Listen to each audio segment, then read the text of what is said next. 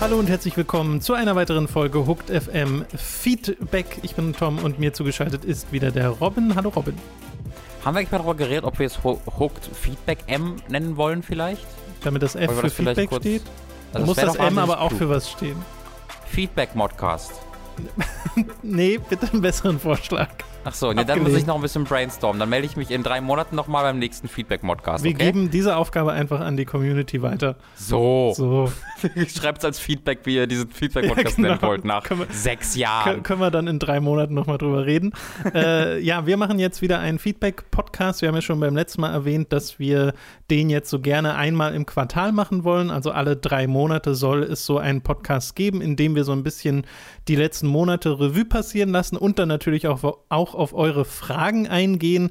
Äh, Feedback-Supporter ab 10 Euro auf Patreon und Steady kommen hier äh, garantiert ran. Also wenn ihr eure Fragen als Feedback-Supporter stellt. Da gibt es immer kurz vor der Aufnahme so eines Podcasts einen äh, Artikel auf Patreon und auf Steady. Dann kommt ihr auch garantiert hier im Podcast ran. Da haben wir also noch einige Fragen vor uns. Ihr könnt aber auch beim YouTube-Video eure Fragen einfach stellen, wenn ihr nicht Supporter seid. Und die kommen immer mit rein in mein Dokument. Beim letzten Mal sind sie halt übrig geblieben, weil der Podcast dann schon so lang wurde. Ich hänge die aber immer hinten ran. Also die sollten dann im besten Fall auch nicht verloren gehen.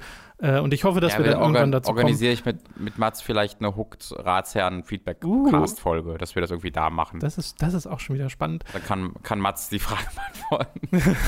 Genau, aber nur Mats. Auch du bist nicht Ja. dabei, nur Mats Ich beantwortet stelle die Fragen, Fragen. Mats beantwortet sie. ja. Das finde ich auch wieder sehr gut. Äh, Mhm. äh, aber ja, das ist so ein bisschen der Prozess dieses äh, Podcasts. Und bevor wir jetzt zu euren Fragen kommen, können wir noch mal drüber reden, was so in den letzten Monaten los war und wie es Hooked so geht. Äh, Und Hooked geht es immer noch gut. Beim letzten Mal haben wir ja darüber geredet, dass diese Harry Potter-Videos von Robin einen maßgeblichen Einfluss auf die Patreon- und Steady-Zahlen hatten. Äh, Das war ja zeitlich exklusiv, ne? Also man konnte sich schon das gesamte Video bei Patreon und Steady anschauen und das haben viele von euch auch gemacht und neu supported. Man hat aber auch gemerkt in den Monaten danach, dass davon viel wieder runterging. Also viele waren wirklich nur für Harry Potter da, ist ja auch per se nicht verkehrt. Aber es hat sich wieder ein bisschen eingepegelt, äh, diese ganzen Zahlen. Ist trotzdem noch höher als vorher. Also, das, das ist immer noch ein Gewinn. Wir freuen uns da immer noch sehr drüber. Äh, ich frage mich manchmal, wie, äh, wie gut es ist, bei einem Crowdfunded-Format zu sagen, uns geht's gut, weil dann Leute vielleicht eher geneigt sind zu sagen, naja, dann kann ich ja jemand anderen Dann, uns- supporten. dann würde es uns nicht mehr gut gehen. Also es geht uns, es geht uns gut, aber jetzt nicht mit einem großen Puffer nach unten, würde ich behaupten. ne, wir sind halt, wir sind halt so, wie wir jetzt gerade sind, können wir arbeiten. Wenn es weniger werden würde, dann würden wir halt mal einen Spendenaufruf starten.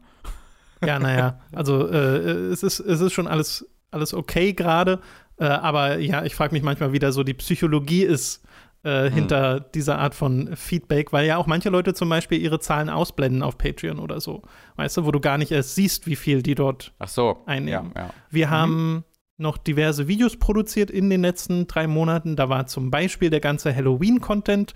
Äh, wenn du dich erinnerst, ne, Uwe's Bollywood haben wir gleich zweimal gemacht. Einmal für alle und einmal auf Patreon exklusiv zu House of the Dead und zu Far Cry. Auch nochmal dedizierte Empfehlung an dieser Stelle, falls ihr das zu Halloween verpasst habt. Äh, das war nämlich sehr, sehr, sehr lustig.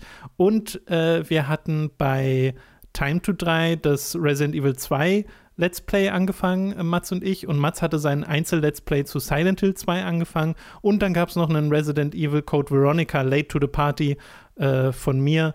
Also da haben wir, glaube ich, zu Halloween ganz gut rausgehauen, würde ich behaupten. Und es war vor allem eigentlich Yes. sogar noch mal mehr geplant, was ein bisschen verrückt ist. ja, ja, genau. Was dann da durch die äh, Covid-Maßnahmen und alles drum und dran Genau. schwierig zu realisieren wurde. Ja, ja, ja, leider. Äh, aber nichtsdestotrotz, damit bin ich immer noch recht äh, zufrieden, weil sowohl Uwe's Bollywood als auch äh, das Late to the Party, als auch die Time to 3 Sachen kamen bei euch sehr gut an. Da hat sehr viel Spaß gemacht, euer Feedback äh, zu sehen. Und Mats war ja dann von Resi 2 sogar so begeistert, dass er beim Remake auch äh, seine Angst überwindet und das immer noch mit mir spielt, wo ich immer noch ein bisschen überrascht bin, weil ich erwarte so nach jeder Session, dass er sagt, ich kann nicht mehr. ja. Ach, aber er hat ja auch PT durchgestanden. Er konnte da auch nicht mehr, hat es trotzdem durchgezogen. ja, das stimmt. Ich bin Aber da es war halt ja ein, schnell äh, vorbei im Verhältnis. Ja, das stimmt allerdings. Äh, wir hatten dann noch den Next-Gen-Launch begleitet, haben Reviews gemacht zu beiden äh, Konsolen, auch mal in einem äh, halt ein bisschen anderen Format. Ne? Unsere beiden Webcams waren zu sehen und wir haben Footage aufgenommen und äh, Footage von den Konsolen aufgenommen und so.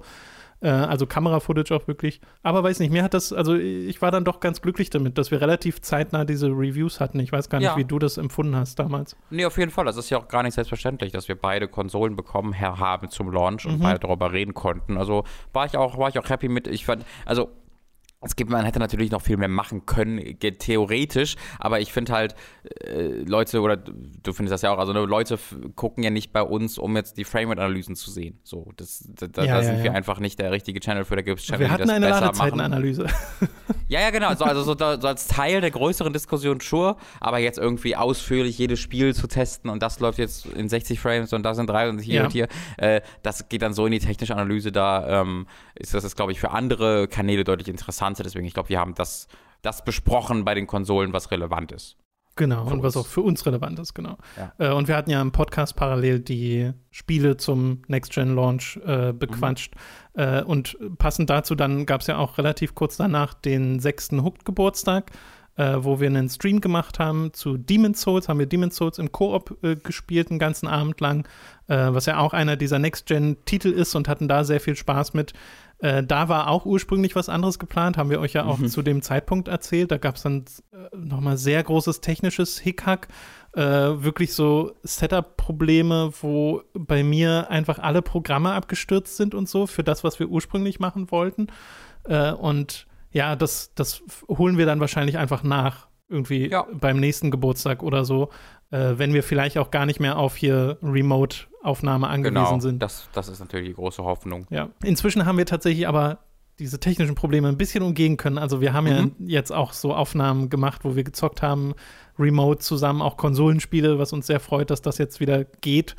Äh, also das ist zumindest zum, zu Teilen überwunden oder umgangen. Genau, wir haben Alternativen genau, gefunden, sagen wir es so. Es, sche es scheint gut zu funktionieren, bis, bis es halt nicht mehr funktioniert. Aber Bis es nicht mehr funktioniert ja. Das ist wie mit, dem, mit den Streams, ne? Äh, Dazu Mhm. kommen wir ja auch noch, aber wir hatten ja neulich auch erst wieder dieses Ding, bei welchem waren das? War das beim Hitman-Stream oder beim, doch bei Hitman war es doch so, wo es auch direkt. Ja, ja, kurz genau. vor der Aufnahme letzten- und so wie du auf Live drückst, kommen die Probleme. Es ist super weird. Ganz genau.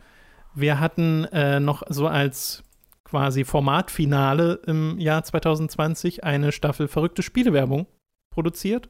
Und zwar äh, als Ergebnis eines Votings. Also das ist ja auch Teil dieses äh, Feedback-Tiers ab 10 Euro äh, bei Patreon und Steady, dass wir ab und zu mal Votings machen. Ähm, zum Beispiel zu Time to 3 Folgen. Da läuft ja jetzt auch gerade wieder eins. Oder auch äh, halt zu Formaten, die wir fortsetzen. Und da standen drei zur Auswahl. Gewonnen hat verrückte Spielewerbung. Und da haben wir dann vier Folgen produziert, auch wieder remote, einfach mit Webcams. Hatten Leo und Mats dabei, was uns sehr gefreut hat. Äh, und das, da habe ich nochmal gemerkt, dass mir das Format ein bisschen gefehlt hat. Also ich hatte dann sehr viel Spaß damit, weil zuletzt war es so ein bisschen, da hatten wir dann sehr viel davon und jetzt gab es eine große Pause Mhm. und ich habe das Gefühl, die Pause hat dem Format auch gut getan. Mhm. Äh, und ich bin immer wieder erstaunt, das ist eines der bestgeguckten Formate auch auf Patreon und Steady. Also diese Videos Oh. kriegen selbst da immer irgendwie ihre 1000 Views oder so, äh, Mhm. was halt krass ist für so exklusiven Content. Ja, auf jeden Fall. Klassischer Giga-Content, den mögen So ein die alten Fans, die Nostalgiker.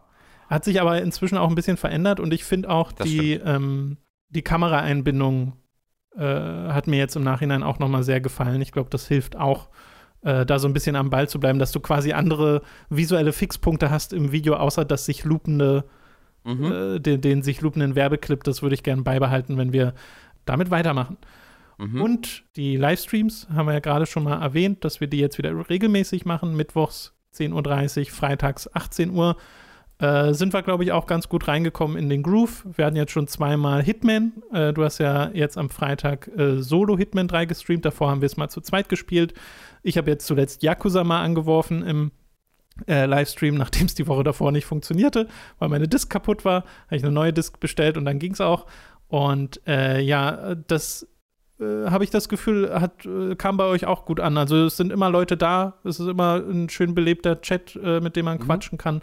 Äh, mir macht das gerade wieder richtig viel Spaß. Wie, geht, geht's dir da ähnlich? Ja, mir auf, ja, ganz genau. Das, also man äh, sieht das auch vor allen Dingen äh, am er- erst, also der erste Stream von mir, der dann am Freitag war mit dir zusammen, da äh, war ich richtig am Glowen. Das war so, ach, das ist ja super. Und danach bin ich halt aufgestanden und in der Wohnung so, ach, das war ja Oh.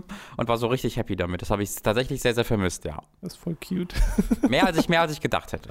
äh, schön, schön. Und äh, jetzt gerade erst in jüngster Zeit hatten wir einmal den Jahresrückblicks-Podcast, wo wir auch sehr froh waren, dass das dann auch trotz Covid und so geklappt hat, äh, wieder mit Leo und David äh, zusammen. Und natürlich ähm, die äh, Jahres, äh, Spiel des Jahres-Videos, eure Community-Liste der Spiele des Jahres 2020 das ist im Schnitt ein bisschen komplizierter, als es sonst mit dem Greenscreen ist, weil es quasi noch mal mehr Videospuren sind, die mhm. äh, ich da handeln muss. Und jetzt zuletzt, äh, gerade bei der zweiten Folge, hat sich auch Premiere bei mir einfach noch mal gemeldet und gesagt, mhm. so, ich mhm. habe keinen Bock mehr und packte jetzt hier random Renderfehler ins Video, die vorher nicht da waren. Oh, ja, da hätte ich fast noch mal da habe ich ja mit Alles dir auch ein bisschen. Aufgenommen. Nee, ich ja genau. ich habe ja mit dir dann auch ein bisschen gequatscht, weil ich so überlegt hatte, mhm. eigentlich sind die doof, eigentlich würde ich das gerne fixen, aber das hätte den Release jetzt auch noch mal verzögert und wir haben schon ja. den Mittwoch angekündigt. Äh, und dann haben wir uns halt dazu entschlossen, naja, okay, ist jetzt auch nicht, macht das Video jetzt nicht kaputt, ist einfach ein bisschen nee. doof. Wenn es bei den Kamerabildern wäre, wäre doofer gewesen als bei der Spielefootage im Hintergrund. Ja, wahrscheinlich. Ja, ich weiß aber auch nicht, was Premiere da hatte. Also ich merke das jetzt auch gerade wieder in einem anderen Projekt, aber äh, das soll meine Sorge sein. Fun. Und äh, ja, das war sehr schön, da jetzt mal Lena von Gescheit gespielt und äh, Michi dabei zu haben zum ersten Mal. Ja, wirklich. Äh, zwei Gäste, die, finde ich, sehr viel Spaß gemacht haben und äh, ja, die, die das schön ergänzt haben voll. Das, das, hat dieses Jahr richtig Spaß gemacht, sich das anzugucken, äh, wenn man das ja aufgenommen hat. Und also du schneidest es ja äh, sehr, sehr hervorragend. Und ähm, ich kenne dann ja auch nur mein Gespräch, in dem Fall mit dem Michi. Ähm, mhm. Das war, das ist dann immer, das macht immer sehr viel Spaß, das dann zu sehen. Äh, und das hat es auch dieses Jahr wirklich ganz, ganz toll gemacht. Und unter den Umständen äh, wirklich äh, nicht selbstverständlich, dass es dann auch ein so unterhaltsames Video wird und man nicht irgendwie komplett aneinander vorbeispricht oder es komische Pausen gibt und so. Also ähm, ja, ich, bin sehr happy mit. Ich finde auch schön, dass man also bei keinem dieser ja alternativ aufgenommenen Formate irgendwie, wo halt Webcam-Footage zu sehen ist, statt jetzt irgendwie die üblichen Kamerabilder, gab es mal negative Äußerungen dazu, so von wegen, ja. oh, das sieht ja jetzt irgendwie dover aus als vorher oder hört sich nicht ganz so gut an äh, im Vergleich zu vorher. Ich glaube, weil da das Verständnis einfach so hoch ist, äh, dafür, dass man es halt unter den Umständen aufnimmt, unter denen mhm. man es gerade aufnimmt. Äh, genau. Da bin ich auch sehr froh drum, dass man im Gegenteil sogar unter dem Spiel des Jahresvideo liest, dass sich Leute freuen über den, äh, über die Produktion. Ähm, mhm. Weiß nicht, das, das, äh, das liest man sehr gern, wenn man dann gerade äh, die Zeit reingesteckt hat in den Videoschnitt. Mhm. Wir hatten noch, äh, wo wir gerade schon bei Rückblicken sind, den Yakuza-Rückblick. Ich finde, den können wir auch mhm. nochmal erwähnen, wo mhm. du jetzt schon zwei Hooked on Topic-Folgen produziert hast mit Leo und Björn, aka Speckobst, zusammen und ihr über die Yakuza-Reihe geredet habt. Äh, und ihr seid ja noch nicht ganz fertig, das heißt, da wird noch ein dritter Teil kommen. Das könnt ihr euch anhören äh, als äh, 5-Euro-Supporter auf Patreon und Steady. Da gibt es das in den Podcast-Feeds, diese zwei Folgen. Die da muss ich jetzt so ein bisschen von ausgehen, sehr viel Spaß machen. Ich habe mir nicht viel davon angehört, weil ich mich nicht spoilern will, weil ich ja viele ja, dieser nee, Spiele nicht gespielt ich. habe. Äh, ja, das ist, wir haben so eine schöne Gruppe da, ähm, weil wir äh, mit, mit, mit Björn halt so einen absoluten Oberexperten da mhm. haben, der alles gespielt hat, inklusive der Japan-exklusiven PSP-Spin-Offs. Ähm, und dann haben wir mit mir jemanden, der also das meiste gespielt hat und dann mit Leo jemanden, der noch ein bisschen weniger gespielt hat, aber auch viel. Äh, und wir haben alle so ein bisschen unterschiedliche Erwartungen und Meinungen. Das geht dann so weit, dass ich überrascht feststellen musste, dass ich der einzige wirklich große Fan von äh, Yakuza Zero war. Ähm, was ich nicht erwartet habe. Das ist verrückt. Und äh, ja, das hat, hat, mich diesen ganzen Cast überdenken lassen, um ganz ehrlich zu sein. Ähm, aber eine letzte Folge wird dann, äh, wird dann noch kommen und das kann ich euch wirklich sehr empfehlen, weil wir erklären so ein bisschen, also wir, wir erklären so ein bisschen auch, was immer die Prämisse ist in jedem der Spiele, was da so ein bisschen anders war. Natürlich nur angeschnitten, ne? Du kannst nicht über jedes mhm. Yakuza-Spiel ausführlich reden, also schon mit einem gewissen Fokus auf die Geschichte auch äh, und auf die Stärken und Schwächen dort. Ähm, aber das macht mir sehr, sehr viel Freude, da nochmal mit den, mit den Leuten einen, einen gemeinsamen Blick zurückzuwerfen. Das sei cool. Ja, genau, an der Stelle dann eben nochmal eine Empfehlung dafür. Und äh, du hattest dein Switch Pro Video rausgebracht, wo du ja auch mal stilistisch ein bisschen was ausprobiert hast. Äh, vielleicht hast du da noch mal ein paar Worte zu, wie es dazu kam und wie auch die Umstände dazu sind, weil du bist ja auch eigentlich gerade noch mal an anderen Projekten dran. Ja, genau. Also die Harry Potter Videos sind bei mir schon äh, eine ganze Weile her jetzt wieder und tatsächlich habe ich auch danach eine Weile eine Pause gebraucht. Und das lag weniger an den, also es lag auch an Harry Potter Videos, weil das ja wirklich monatelang ziemlich fokussierte Arbeit war. Ähm, aber das lag vor allen Dingen daran, dass dann tatsächlich Ende 2020 auch bei mir so ein bisschen äh, halt der Covid-Durchhänger dann mal kam. Das hat gedauert, also das war bisher noch nicht der Fall, aber so die letzten Monate äh, von 2020, nicht ganz, also nicht inklusive des Dezembers, aber so bis dahin, ähm, war, fiel es mir halt wirklich sehr schwer, mich zu motivieren. Äh, und äh, da bin ich ja wirklich in so, in so ein Motivationsloch gefallen, ähm, das halt spürbar auch einfach mit der, äh, mit dieser Isolation der relativen, äh, mhm. oder wie, also, also mit der fehlenden Möglichkeit rauszugehen, zumindest in ein Café zu gehen oder so zusammenhing. Ähm, und das ging dann auch wieder weg. Also das ist mittlerweile wieder gar kein Problem mehr. Äh, aber in der Zeit habe ich deswegen wirklich äh, wenig gemacht. Aber als es dann wegging, da hat sich, also das hat sich auch angestaut, die Motivation Motivation dann. Ähm, deswegen habe ich jetzt äh, in den letzten äh, Wochen und Monaten ähm, ein Skript weitergeschrieben, auf das viele Leute, glaube ich, warten äh, und auch sehr viel geschafft. Und das war vorher schon lang. Also das hat jetzt schon wieder die Länge von den Harry Potter Videos, also allen fünf gemeinsam. Ähm, deswegen wird es auch noch eine Weile dauern, bis, da, bis ihr da Video zu seht. Ähm, ich weiß noch nicht genau, ob ich das in zwei Teile, ob ich das in drei Teile, ob ich das eine Video mache. Das muss ich mal, äh, muss ich mal schauen. Ähm, und da war das ähm, Switch Pro Video ähm, so ein bisschen ein, ein, Zwischending wieder. Das war einerseits etwas, was ich schon seit langer Zeit so im Hinterkopf brüten hatte, so seit einem Jahr, äh, diese, diese, diese Gedanken.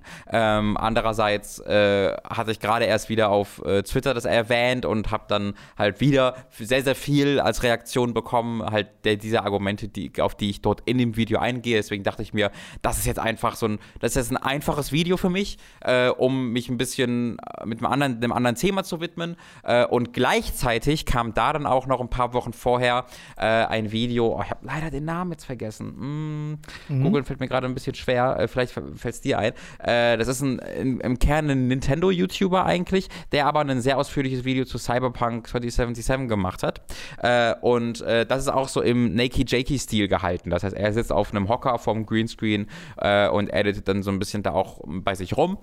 Und das hat mir nochmal dieses Setup so ins Leben gerufen. Das hat mir vor allen Dingen so gezeigt, ich habe gar, also ich habe dieses Video geguckt und habe mir null gedacht, okay, das habe ich, das kenne ich ja von Nakey Jakey einfach schon, das ist ja doof, dass er das einfach auch macht. Sondern was ich mir dachte die ganze Zeit ist, cool, das ist cool editiert, ich mag das, ich, ich sehe, wo die, wo die Inspiration herkommt, aber das hat mich nicht gestört. Ähm, und äh, ich hatte Bock drauf, das selber mal auszuprobieren. Deswegen habe ich es dann einfach mal so selber ausprobiert mhm. und bin äh, happy drüber, dass dann auch die äh, Reaktion äh, so, eine, so eine positive war. Hatte ich gar nicht mit gerechnet. Also, dass du wirklich so viele Leute ausdrücklich sagen, wow, cooles Editing, ähm, das hat mich wirklich sehr, sehr, sehr gefreut. Ja, und das finde ich auch super, dass da die Abwechslung dann so ein bisschen gewertschätzt wird auch. Äh, und auch, ja, auch der Schnittaufwand, weil das dauert ja wesentlich länger, sowas zu schneiden, oh ja. als jetzt, mhm. äh, wenn du einfach nur fest an einer Stelle sitzt. Genau. Ähm, und du hast es das habe ich heute gesehen, als ich so ein bisschen nochmal unsere Playlist aufgeräumt habe. Du hast es sneaky in die Robin vs. Playlist reingeschoben. Ist das Absicht? Ja, das war Absicht, ja. äh, weil es ist halt, es ist eigentlich ein Robin vs. Video. Nur, ich, ich fand das im Titel so unsauber. Dann irgendwie, ja, weil das so, es hat so ein un also der Titel erinnert gar nicht an Robin Versus und dann einfach daneben Robin Versus zu schreiben, fand ich seltsam. Deswegen habe ich gesagt, komm, das ist mein kleiner ich meine, Wink. Es bricht ja jetzt auch stilistisch ein bisschen raus, aber ich musste einfach ein bisschen schmunzeln, als ich es jetzt in ja. der Playlist gesehen habe. Ich, ich, ich fand, es passte halt. Ich fand es, wenn, wenn man sich so diese Playlist anguckt, ist es stilistisch anders, aber es ist doch sehr äh, im, im Geiste dieser Reihe. äh, deswegen dachte ich mir, ich, ich traue mich einfach mal. Wir sollten mal so alles mal. da reinsortieren, was so ungefähr reinpasst, weil es auch so Podcast-Folgen, in denen du mal so ein, so ein ja, ja, Target ja. hast. Mit vier Stunden Cast über Twin Peaks mit Leo. Komm, Robin Robin versus. ja, passt schon. äh, ja, ja aber das hat sehr viel, also da war, da war ich auch sehr, sehr happy mit dem, ähm, mit dem, mit dem Feedback der Community. Äh, das kam auch größtenteils so an, wie ich wollte. Das ist kein irgendwie Beef sein sollte. Nee, mit, genau, es war ja äh, sehr locker. Dem, also. Genau. Ich, ich, ich glaube mittlerweile, dass ich gelesen habe, dass er Sam ausgesprochen wird. Sorry, dass ich. Ich habe das da habe ich mir wirklich schlecht gefühlt. So dieses Ding, ich weiß nicht, wie man einen Namen ausspricht. Da denke ich mir immer, ja, dann mach halt den Aufwand und find's raus. Aber ich habe es versucht. Ähm, aber er sagt in seinen Videos den Namen selten und ich habe da hab das nicht gefunden tatsächlich. Deswegen nochmal Entschuldigung, dass ich das im Video nicht ganz hinbekommen habe. Äh, Samp scheint es zu sein. Dann äh, sind wir eigentlich schon fast durch mit diesem kleinen Rückblick auf unsere Inhalte der letzten Monate. Ich bin insgesamt zufrieden mit den letzten Monaten gewesen. Ich fand sehr schön, dass wir noch sowas hinbekommen haben wie verrückte Spielewerbung, äh, dass da noch eine Staffel äh, entstanden ist im Dezember, dass die Goti-Videos so äh, zusammengekommen sind, wie sie zusammengekommen sind, der Jahresrückblick, die Halloween-Sachen und ähm, jetzt auch dein Switch Pro-Video als Abwechslung dazwischen äh, und ja noch die Videos, die noch kommen. Ne? Also wir arbeiten beide noch an einmal dem Goti-Video für die äh, Community-Spiele jenseits der Top 20 und du arbeitest noch an deinem äh, privaten, äh, an deiner privaten Spiel des Jahresliste. Also da yes. kommt auch noch ein bisschen was auf euch zu. Eventuell ist etwas davon auch schon draußen, wenn dieser Feedback-Podcast hier erscheint. Das weiß ich jetzt gerade nicht, aber äh, mhm. werdet ihr ja dann sehen, wann und wie das genau. erscheint. Genau. Okay, schön. Dann können wir doch anfangen mit euren Fragen. Angefangen mit, ach ja, der folgende Fragen hat. Erstens, wie seht ihr die aktuelle Situation bzw. das Interesse der Next-Gen-Konsolen im Speziellen der PS5? Ich habe nach dem kurzen Hype das Gefühl, das Interesse, gerade in Deutschland, ist aufgrund der nicht vorhandenen Verfügbarkeit der PS5 deutlich abgeflacht. Hm, also ich glaube, das liegt vor allen Dingen daran, dass es halt gerade keine neuen Spiele gibt. Also okay, es gab Destruction All-Stars, aber ich glaube, es liegt vor allen Dingen daran, dass es gerade keine guten neuen Spiele gibt, das würde ich vielleicht genauer sagen. Ähm, weil du ja wirklich wie so oft bei Anfang der Konsolengeneration gerade keine wirkliche Motivation. Also, warum solltest du jetzt spezifisch über die PS5 reden, außer wenn du sagen willst, God of War läuft jetzt auch in 60 Frames und Division läuft jetzt auch in 60 Frames und Destiny läuft jetzt auch, ne? Es ist ja der einzige Talking mhm. Point im Grunde.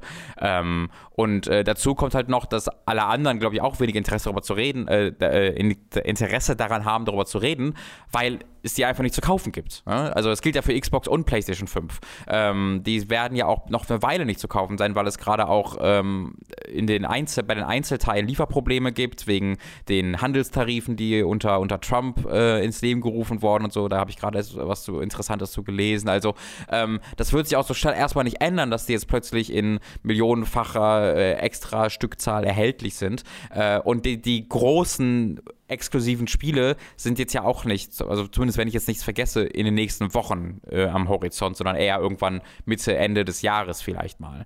Ähm, und ich mhm. glaube, das ist dann so simpel. Ähm, ich glaube, wenn die Konsolen es, also beide Konsolen regelmäßig im, in, den, in den Läden erhältlich sind äh, und es dann eben auch die die Spiele gibt, die kommen, dann wird das ganz natürlich wieder, wieder los, losgehen. Also Sony hat jetzt das erfolgreichste äh, Quartal ever ähm, Im Westen zumindest, in Japan sind die richtig am Abkacken, aber im Westen äh, und das, das zeigt halt, das Interesse ist auf jeden Fall da. Diese Konsolen, Xbox und PlayStation, werden ausverkauft, sobald sie erhältlich sind.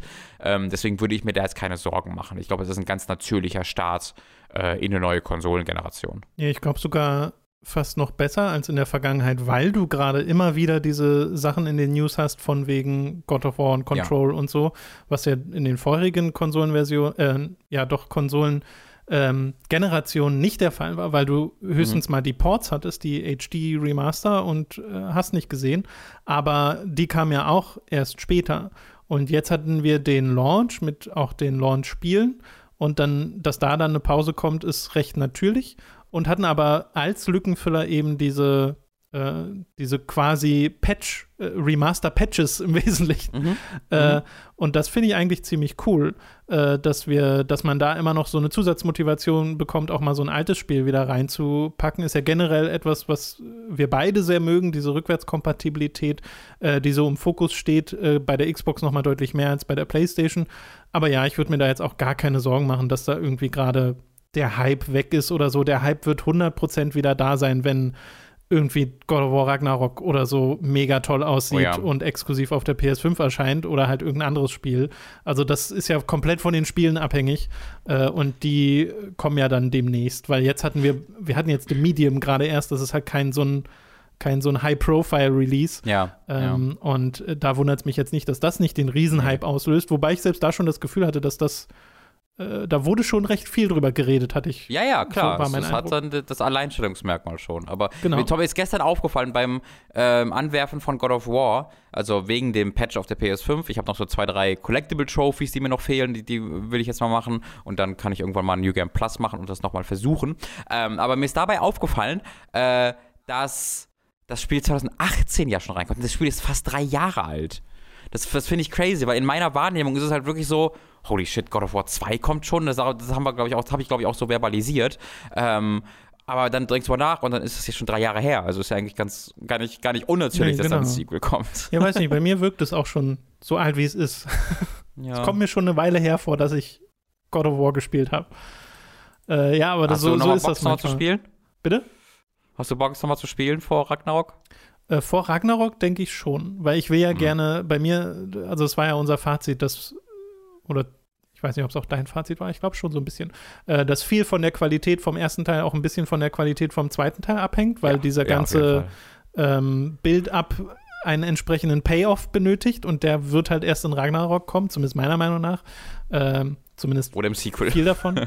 ja, halt im Sequel, wie auch immer es heißt. Also im Sequel zu Ragnarok meine ich. Oh Gott, ich hoffe nicht, Robin. Weil es eine Trilogie wird. Oh mein Gott. ja, das ist ja, das ist eine berechtigte Befürchtung eigentlich. Das ist so ein. Mhm. Aber ich hoffe, dann ist es eher die Mass Effect 2 Art von Zwischenschritt, dass die immer noch ja. super awesome ist. das wäre, das wäre preferable, ja. Ja. Äh, aber ja, mal gucken. Zweite Frage von Ach ja, ich freue mich total, dass bei dem Resident Evil Let's Play Tom und Mats äh, dabei zu sehen sind. Werdet ihr das häufiger ausprobieren? Also ich schätze mal, er meint jetzt die Kameras, dass die dabei äh, mhm. mitlaufen. Ähm, es ist ja momentan so, dass wir bei Time to 3, ne, wir haben das Resi-Ding, was die ganze Zeit mitläuft. Wir haben jetzt die Livestream-Aufzeichnung, wo wir ja sowieso zu sehen sind, weil wir da immer die Kamera anhaben. Äh, und dann dazwischen mal die Let's Plays, äh, irgendwie One-Offs oder sowas, wo es mal nur das Spiel gibt äh, und unseren Ton. Äh, mhm. und ich merke auch, dass ich es sehr mag, wenn die Kameras mit an sind. Ich habe jetzt wenig dagegen, dass es manchmal nicht der Fall ist, äh, aber ich finde, es gibt so einen gewissen Produktionswert bei sowas wie Resi oder so. Aber ich habe jetzt noch mhm. nicht mehr groß Gedanken gemacht, das jetzt in jedem Time-to-3-Video zwingend umzusetzen oder sonst irgendwas. Also Balan Wonderworld mit Facecam von dir und Mats.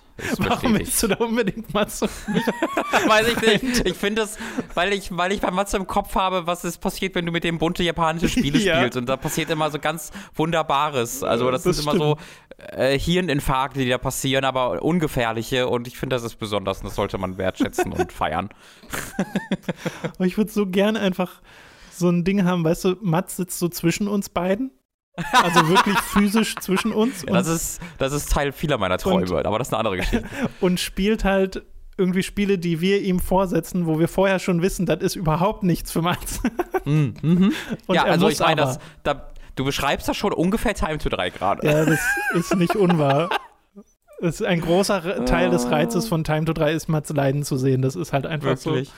Oder also nicht leiden zu sehen, sondern einfach strugglen zu sehen, weißt du, zu, zu versuchen, Dinge zu, äh, zu verstehen. Warum, was ist hier? Ist das, das ist nicht FIFA, was hier los? Ja. Das macht einfach Oder Spaß. mit der Steuerung einfach nur zu kämpfen in Metal Gear Solid 5. Ach, ja. Ja, es hat was von davon, meinem Papa die Spiele zu zeigen manchmal. oh, Oh, Mats, es tut mir leid. Äh, dritte, dritte Frage von Ach ja. Welche YouTuberInnen haben euch enttäuscht, dass sie aufgehört haben? Oh, oh. Gott, hast du da welche parat? Ja, ähm, da als die äh, äh, Super Best Friends so auseinandergebrochen sind. Oh, äh, das mhm. fand ich sehr schade. Äh, die machen alle immer noch Content und den gucke ich auch immer mal wieder. Ne? Matt McMuscles macht seine vorproduzierten, machen alle unterschiedliche Dinge, ist voll faszinierend. Matt McMuscles macht jetzt so vorproduzierten äh, Kram wie What Happened. Äh, Pat macht jetzt Livestreams, straight up, also einfach wirklich nur Livestreams. Und Wooly macht so einen Mix aus beidem. Also der macht ab und zu so vorproduzierte Lore-Videos, der macht Livestreams und er macht traditionelle Let's Plays. Ähm, aber da, da, also das ist halt alles natürlich was was anderes als diese, dieser Zusammenspiel. Äh, und da tatsächlich gibt es eine Person, die auch gar nichts mehr macht, das ist äh, Liam. Ähm, der, das ist so ein sehr, sehr positiver Mensch, äh, der also wirklich einen sehr, sehr schönen, positiven, nicht toxischen Ausblick immer auf die Videospielindustrie hat. Und der wurde jetzt halt wirklich selber zum Videospielentwickler und ist wirklich auch zur Schule gegangen, äh, um das zu, um, weiß nicht, ob es um zu studieren ist, aber halt irgendwie um Spielentwickler zu werden äh, und ist deswegen so raus aus, ähm, mhm. aus der Welt, was natürlich für ich so auf so einer persönlichen Ebene ein bisschen schade finde, aber wo ich mich sehr für ihn freue. Und was mir sehr, konkret einfällt, ist, äh, und der ist mittlerweile wieder da in einem begrenzten Format, äh, ist Pete Dor. Ich weiß nicht, kennst du Pete Dor? Gott, das sagt mir gerade was, aber äh, gerade nicht ja, parat, nee. Der, das ist ein Videospiele-Sammler. Äh, der hat, äh, weiß ich nicht wann, also das ist schon wirklich lange, der hat seit langer, langer Zeit YouTube-Videos gemacht, da auch wirklich mit so alten Kameras und du siehst wirklich, wie alt die sind. Äh, und der collectet und sammelt einfach Videospiele äh, und macht darüber Videos. Der hat halt wirklich hunderte, also hunderte, tausende Videospiele und hat da immer äh, eine Serie gehabt, da habe ich, hab ich auch, glaube ich, schon mal drüber geredet, die, die hieß äh, einfach Games I Bought Recently. Und da ging es um Spiele, die er recently gebaut hat. Das schön umschrieben. ähm, ja, ne? Äh, und äh, da sitzt er einfach da und hat dann seine 100 Spielepackung vor sich und das sind teilweise halt völlig abstruse Japan-exklusive Spiele, wo er dann trotzdem was dazu sagen hat und manchmal hat er die dann eine Stunde schon gespielt, manchmal nicht und das ist so ein richtig schöner Zurücklehn-Content ähm, mhm. und er ist halt auch so ein, also er hat dann, er ist dann in seinem Kellerzimmer, in dem er da sitzt mit seinen Sonic-Shirts und das gibt mir einfach so ein wohliges Gefühl ähm, und der war dann wirklich weg eine Weile, äh, er, weil er auch auf Twitch gegangen ist und das war dann nicht nichts wirklich für mich.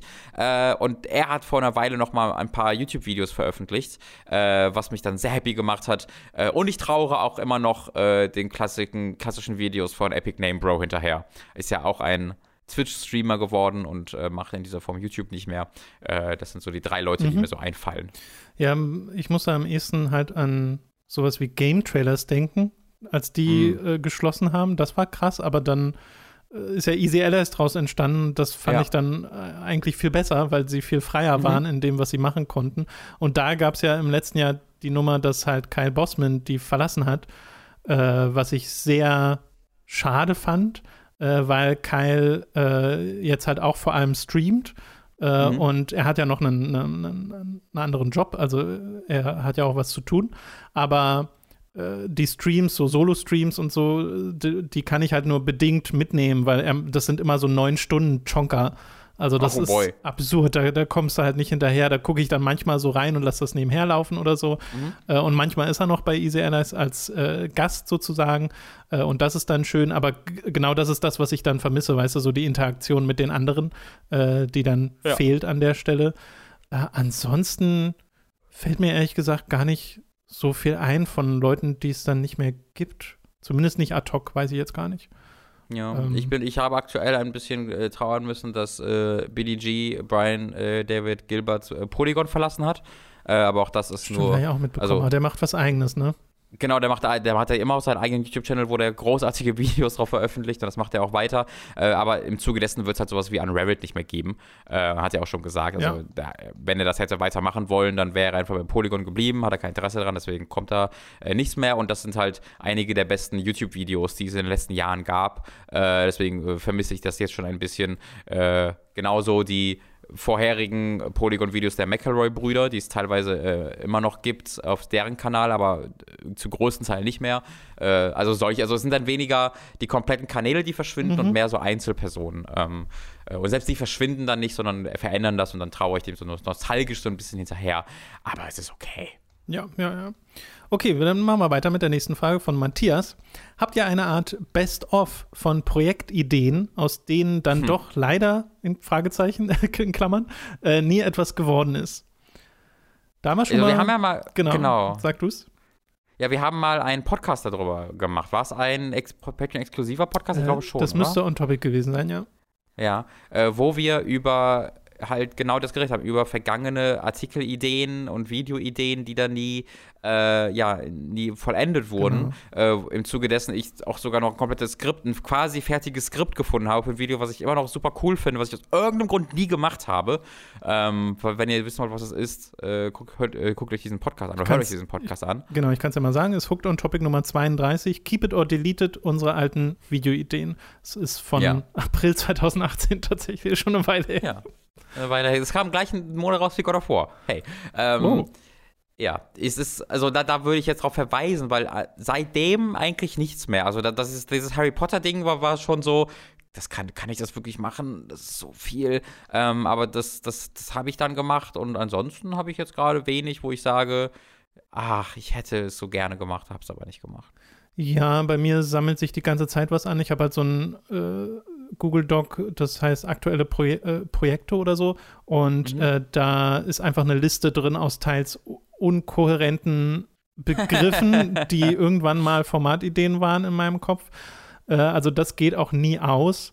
Äh, mhm. Wahrscheinlich äh, könnte man fast nochmal so eine Art Podcast machen. Könnte man ja mal überlegen. Weiß ich nicht, wie viel sich da bei dir angesammelt hat an genau, Dingen. da müsstest du dann viel reden, glaube ich. Ja, ne, genau. Das wäre halt doof, wenn das dann nur einseitig ist. Ähm, aber äh, ja, da gibt es auf jeden Fall diverse Dinge, die noch nicht. Also, ich habe ja vorhin zum Beispiel, haben wir ja kurz über Halloween-Content geredet und dass da mal mehr geplant war. Äh, und das hätte ich schon sehr gerne gemacht. Das war auch schon ein Skript. Das war also schon äh, in, der, in der Produktion ein bisschen fortgeschrittener und es hat dann leider nicht geklappt wegen ähm, ja, Covid-Umständen im Wesentlichen und mhm. Arbeitsumständen. Äh, was nicht heißt, dass es nicht noch später kommen kann, aber eigentlich schon nicht mehr in der Form, in der wir es ursprünglich geplant hatten. Deswegen mhm. ist so, mh, mhm. naja, und sowas passiert dann manchmal. Äh, ja. Und ja, vielleicht kriegen wir da mal die Gelegenheit, irgendwie nochmal drüber zu reden, aber dann eher in der Zukunft irgendwann. Ich, es, es gibt's bei mir, ich kann die Antwort, die Frage doch, doch noch ein bisschen konkreter beantworten. Es, also ich habe weniger jetzt selbst die Ideen, wo ich sage, ich will die machen, mach die nicht, aber äh, alles, was Dom Schott veröffentlicht, trifft irgendwie zu. Weil ich da immer sage, What? ah, das, das ist so gut, das hätte ich gern gemacht. Ach so. und in den meisten Fällen hätte ich es gar nicht machen können, weil ich nicht die Kompetenz habe, die Dom schon in den Tag legt. Aber ganz konkret fällt mir da ein, er hat halt so einen großartigen Artikel über eine Brücke in Assassin's Creed Valhalla gemacht. Ich weiß nicht, ob du die gesehen hast. Ähm, der ging auch so ein bisschen viral, tatsächlich. Äh, das, es gibt einfach einen, so eine sehr steile Brücke für so einen kleinen Bach in Valhalla, die sieht super weird aus. Und ich hatte exakt die gleiche Idee. Also ich hab, bin über diese Brücke gelaufen, also was ist das denn? Da würde ich so gerne mal rausfinden, was da äh, hintersteckt und dann habe ich es vergessen. Äh, und dann kam irgendwie einen Monat später dieser Artikel von Dom, wo er halt wirklich mit Leuten telefoniert hat und in Wales angerufen hat oder so. Äh, eben das, was Dom Schott so macht, mhm. wenn er eine Idee hat. Ähm, und das, da habe ich jedes Mal das Gefühl so, ah, das hätte ich gerne selbst gemacht, aber also ohne jetzt die Idee gehabt zu haben, also ohne jetzt wirklich zu denken, ich hätte das auch gemacht, aber ähm, so ein bisschen als Cheaten die Antwort. Und um nochmal darauf hinzuweisen, dass Dom hervorragend ist. Ich wollte gerade sagen, wir benutzen das einfach als äh, genau. Entschuldigung, einen Shoutout an Dom zu geben für äh, seine Projekte, unter anderem bei OK Cool. Ja, ich wünsche, also äh, ich, 2021 äh, ist das Jahr, in dem Dom Shot berühmt wird, sage ich. ähm, das ist deine sehen, Prediction. Ja, vor 2022 sehen wir den bei Galileo, ist meine persönliche Hoffnung. Ist das die Definition von berühmt, Robin? Ja, ist doch so, oder? Ist immer noch, geht's, geht's im deutschen Fernsehen höher hinaus? Äh, ich glaube nicht. Okay. Dann machen wir weiter. Nächste Frage von Tim. Mich würde interessieren, wie ihr zur Store- und Veröffentlichungspolitik von Nintendo auf der Switch steht. Wenn man sich die Neuveröffentlichung auf der Switch im Store ansieht, dann muss man sich durch eine Menge an qualitativ doch eher minderwertigen Spielen wühlen. Viele davon wirken wie für 5 Euro zusammengeschustert. Ich habe generell das Gefühl, dass alles, was will, auf die Switch kommen kann. Nicht einmal Erotikspiele werden von Nintendo, einer sonst eher familienfreundlichen Firma, unterbunden. Es wirkt auf, äh, für mich so, als ob das eine direkte Reaktion auf die Wii U wäre, der immer vorgeworfen wurde, zu wenig Spiele zu haben. Aber ich finde es geradezu ironisch, dass ausgerechnet Nintendo, die einmal mit dem Seal of Quality gegen genau dieses Problem angekämpft haben, jetzt so einen überfluteten Store betreiben. Wie seht ihr das? Hat Nintendo das Problem mit zu wenig Spielen auf der Switch falsch angegangen oder seht ihr das gar nicht als Problem an? Eure Meinung dazu würde mich wirklich interessieren. Sollen wir anfangen? Äh, kann ich machen. Bei mir ist so, äh, also das Problem, und das hat nicht nur Nintendo, das hat, obwohl Microsoft hat es gar nicht mehr so sehr. Das haben Nintendo und PlayStation. Die Stores sind einfach scheiße. Die Stores ja. sind einfach hm. scheiße. Da können ja eigentlich so viele Spiele drin sein, wie wollen. Wenn du ordentliche Sortierfunktionen hast und eine gute Store-Struktur, findest du trotzdem das, was du möchtest und kannst Filter hinzufügen und so ein Kram. Äh, und das ist einfach nicht so richtig gegeben. Äh, auch die Sachen, die ausgewählt werden und dir präsentiert werden, das ist immer irgendwie limitiert äh, und auch langsam. Also der Switch Store ist ja auch einfach mega langsam geworden. Wenn du da so ein mhm. bisschen anfängst zu scrollen, dann lädt das ja auch alles einfach ewig und fühlt sich einfach so, so, so rigide an. Ähm, mhm. Das hat die PlayStation inzwischen behoben. Bei der PlayStation findest du nur einfach nichts mehr, weil die Kategorien fast alle weg sind. Ah, Tom, es gibt jetzt eine Angebote-Kategorie, eine neue. Ja, Kannst du es glauben? Wow. Das ist, das, das ist gelauncht ohne Angebote-Kategorie. What the fuck? Ja, auch ach, Ach, Robin, ich habe mich da schon so drüber geärgert. Ich habe mich ja schon mhm. geärgert, als äh, bevor das umgestellt wurde bei der PlayStation und dann mhm. über die Sache, dass man PlayStation 3 Spiele nicht mehr im, auf der Website kaufen kann und so, sondern das jetzt tatsächlich über die Konsole machen muss. Da passieren so viele Entscheidungen, die ich einfach nicht nachvollziehen kann. Äh, und ja, ich glaube, dass da die Spieleflut, also die Anzahl der verfügbaren Spiele, nicht das große Problem ist, sondern eher die Struktur des Shops, die dir die Werkzeuge an die Hand geben würde, durch diese Spiele dich durchzuwühlen. Weil selbst Steam, ne, Steam ist ja auch so ein Ding, da gibt es ja, es kommen ja so viele Sachen raus, äh, mhm. dass man den Überblick einfach nicht mehr behalten kann. Und da kann man sicherlich auch drüber reden, ob das alles da so rauskommen muss äh, und so und ob es da eine größere Qualitätskontrolle geben sollte. Ähm, was ja durchaus ein berechtigter Einwand ist, ne? weil manchmal ist ja da wirklich einfach nur so Trash von irgendwie vorgefertigten Assets, mhm. die zusammengepackt wurden, ja, um ja. dann mal eben 5 Euro äh, zu machen pro Spiel. Also da ist dann auch keine künstlerische Intention oder sowas dahinter.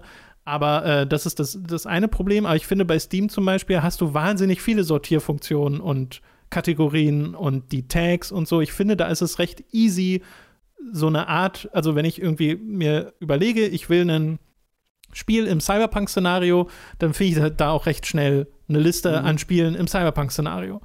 Äh, und das ist in den anderen Stores nicht der Fall.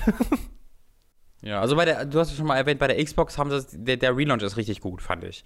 Ähm, also ich habe da mal eine Weile drin verbracht in dem, in dem neuen Xbox Store und finde den richtig gut, wie die, wie die das mit dem Auto Abspielen von Videos handeln. Äh, das kann man jetzt äh, sehr, mhm. sehr offensichtlich und frei einstellen und wie viele Kategorien es gibt und so.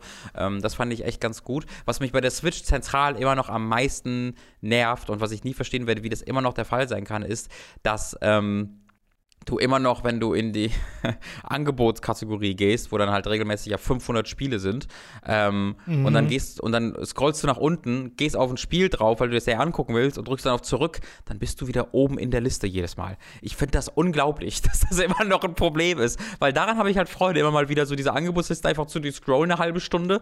Ähm, und dann, immer wenn ich auf irgendwas draufdrücke, muss ich danach erstmal eine Minute wieder zu dem Punkt finden. Und das ist so ein Blödsinn, Tom. So ich dachte, Blödsinn. der merkt sich das. Habe ich das einfach falsch im Kopf? Der merkt sich das, also soweit ich das in Erinnerung habe, merkt er sich das nicht, wenn du wirklich auf das Ding drauf okay. gehst und äh, dann wieder zurück willst. Ähm, Jetzt, jetzt, also jetzt bin ich, jetzt, jetzt frage ich mich auch, ob ich da irgendwas falsch gemacht habe, was ich nicht ausschließen möchte. Nee, ich kann mir auch vorstellen, dass der Store einfach unzuverlässig ist. Wie gesagt, ich finde ihn vor allem so langsam und behäbig. Das mhm. ist so, es macht einfach keinen Spaß, da durch zu browsen. Und bei der ja. PlayStation auch nicht. Bei der Xbox schon. Bei der Xbox habe ich neulich auch wieder durchgebrowst, bin problemlos zu den äh, rückwärtskompatiblen Spielen gekommen und habe mich durch so 360-Spiele gewühlt. Da fehlte mir dann wiederum die Einteilung zu sagen, ich will nur Xbox Originals mir angucken. Das habe ich zumindest nicht hm. so einfach gefunden. Nee, genau, das gibt's nicht, ja. Äh, wo ich dann auch wieder denke, ja, das ist jetzt nicht so schwer, diesen, das noch hinzuzufügen als Filteroption. Aber ähm, es war auf jeden Fall besser als in den anderen Stores.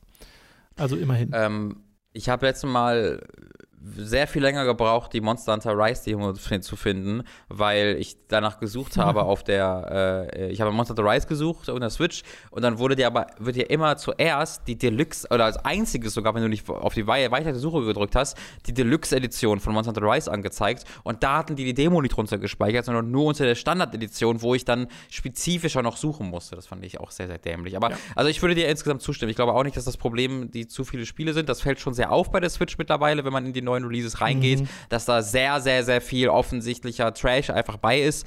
Ähm, was aber im, im, Grunde kein Problem ist, wenn du eine bessere Dis Discoverability, Discoverability hättest. Auch dieses ähm, Nintendo Seal of Approval, äh, Seal of Quality war ja, war ja nie ein ne, echtes Ding. Also die, die haben ja auch äh, zahllose Trash-Spiele mit diesem Siegel auf den, auf den Plattformen veröffentlicht. Es ist ja eher einfach die normale, das wurde zertifiziert für unsere Konsole. Äh, ja, Siegel. vor allem zu dem äh, von damals willst du auch nicht zurück, weil Nintendo äh, Spiele für hm. Nintendo-Plattformen zu veröffentlichen war einfach absurd teuer. Genau, und äh, das ist ja auch gar nicht so lange her, ne? dass es auch wirklich für Leute immer noch extrem schwierig war und für Indie-Entwickler quasi unmöglich war, für eine Nintendo-Plattform zu publishen. Äh, und da ist mir diese Herangehensweise auch sehr, sehr, sehr viel lieber als die, als die andere. Ähm, lieber soll es an der, am Finden des Spieles scheitern, als daran, dass es sie einfach nicht gibt auf der Konsole. Mhm. Äh, und vielleicht nochmal weil so Erotikspiele hier so abgewatscht wurden. Ähm, mhm. Ich finde das gar nicht schlimm, dass da Erotikspiele angeboten werden. Ich finde nee, auch, auch da wieder müssen die Filter einfach existieren, damit man das ähm, äh, entsprechend präsentiert bekommt, dass die nicht so ja. zwischendrin auftauchen und ne, natürlich auch Jugendfilter und so ein Kram. Ähm, aber ich würde sie, ich würde auch da nicht sagen, dass man das als Genre abwatscht, weil ich finde, das ist ein nee. legitimes Genre. Äh, und je mehr man es auch legitimisiert, desto höher wird auch die Qualität dieser Spiele und dann werden sie, haben sie nicht immer diesen Smut-Charakter, weißt du, dieses, oh, das ist was Dreckiges, da, da reden wir nicht drüber mhm. und so. Ja, ja. Äh, das nur als, das könnte man auch schon wieder ein komplett eigenes Thema draus machen, aber das nur als Randerwähnung dafür. Äh, ich würde mal zur nächsten Frage kommen. Mhm. Äh, der Chris hat folgende Frage. Nach über 20 Jahren habe, haben wir in Hitman schon alle Arten von Setting und Szenarien gesehen. Welche Settings und Gelegenheiten sollten im Zuge des letzten Teils noch als Level erscheinen? Um euch ein paar Beispiele zu geben. Als Stadt nehmen wir Venedig, wo 47 sich als Gondolier verkleiden kann. Wie wäre es in einem Raumhafen wie bei der NASA, wo mein Ziel zur ISS fliegt oh. und ich ihn vorher erledigen muss? Oder eine oh. Gelegenheit, wo 47 sich als Fahrschullehrer verkleidet, weil das Ziel Fahrstunden nehmen muss. Ich bin auf eure Ideen gespannt. Ah, das sind sehr gute das sind Ideen. Hervorragende Ideen. Ich habe ähm, direkt die, ich habe das tatsächlich visuell im Kopf alles sofort. Vor mhm. allem als also Fahrschullehrer finde ich einfach sehr, sehr lustiges Szenario. Ja, so vorzustellen, wie, wie 47 da irgendwie sitzt. Take a ride at the next stop. Or it could be dangerous. ja, genau. be careful. There is a dangerous crossing edge. das ist die ganze Zeit. ähm, ja, da, da habe ich, also Hitman 3 ist ja mittlerweile draußen, aber die Frage kann man ja trotzdem genauso gut beantworten. Äh, das ist natürlich etwas, wo, wo sich jeder Hitman-Spieler schon reichlich Gedanken drüber gemacht hat. Und das ist halt, es gibt immer ein, eine Sache, die das so verkompliziert. Weil bei mir ist einer der ersten Gedanken immer Anime-Convention gewesen. Die Vorstellung, dass Hitman auf einer Anime-Convention ist und äh, auf der Comic-Con ja, oder sowas, ist halt super geil. Das Problem ist, das kannst du nicht machen. Weil bei vielen dieser Sets, du musst halt im Kopf behalten, du kannst dir eine MP4 mitnehmen und alle niedermähen. Und dann hast du einfach sehr, sehr schnell einen Amoklauf-Simulator gebaut, der einfach äh, in der Presse dann so dargestellt wird und was ja dann einfach so möglich ist, ne? dass du äh, so sehr realistische Szenarien hast, wo du dann einfach alle niedermäßt, was zu sehr, sehr, sehr, sehr uncoolen Bildern führt. Aber meinst du, das kann man ähm, nicht einfach dann sagen, dass man das beschränkt, dass du sagst, in dem Setting sind jetzt einfach gar keine Waffen erlaubt und es gibt auch keine Guards, die solche Waffen haben und dann hast du doch das Problem gelöst, oder nicht? Genau, das, das stimmt, äh, das, das ist eigentlich ein guter Punkt. Ich glaube, das würde dann auch wiederum so ein bisschen die spielerische Freiheit von, von Hitman ein bisschen ein, äh, äh, jetzt zunichte machen, die das auszahlt. Aber das wäre ein Preis, den ich bereit wäre zu bezahlen. Das ist eine sehr gute Idee. Ähm, dann würde ich sagen, äh, genau, eine, eine Hitman, eine, eine Hitman-Anime-Convention-Level, wo äh, Feuerwaffen äh, verboten sind und nicht möglich sind mitzunehmen. Mhm. Da bin ich sofort dabei. Ja, es ist äh, ein bisschen gemein, weil zum einen hast du jetzt schon so gute Vorschläge gemacht, Chris. Zum anderen ist die Reihe auch schon so voll mit guten Levels. Mhm. Also ich finde halt absurd, dass wir so ein einen Rennfahrlevel einfach schon haben, weißt du, weil das wäre oh so ein offensichtlicher Vorschlag für Robin gewesen. Das war wirklich äh, es existiert einfach schon.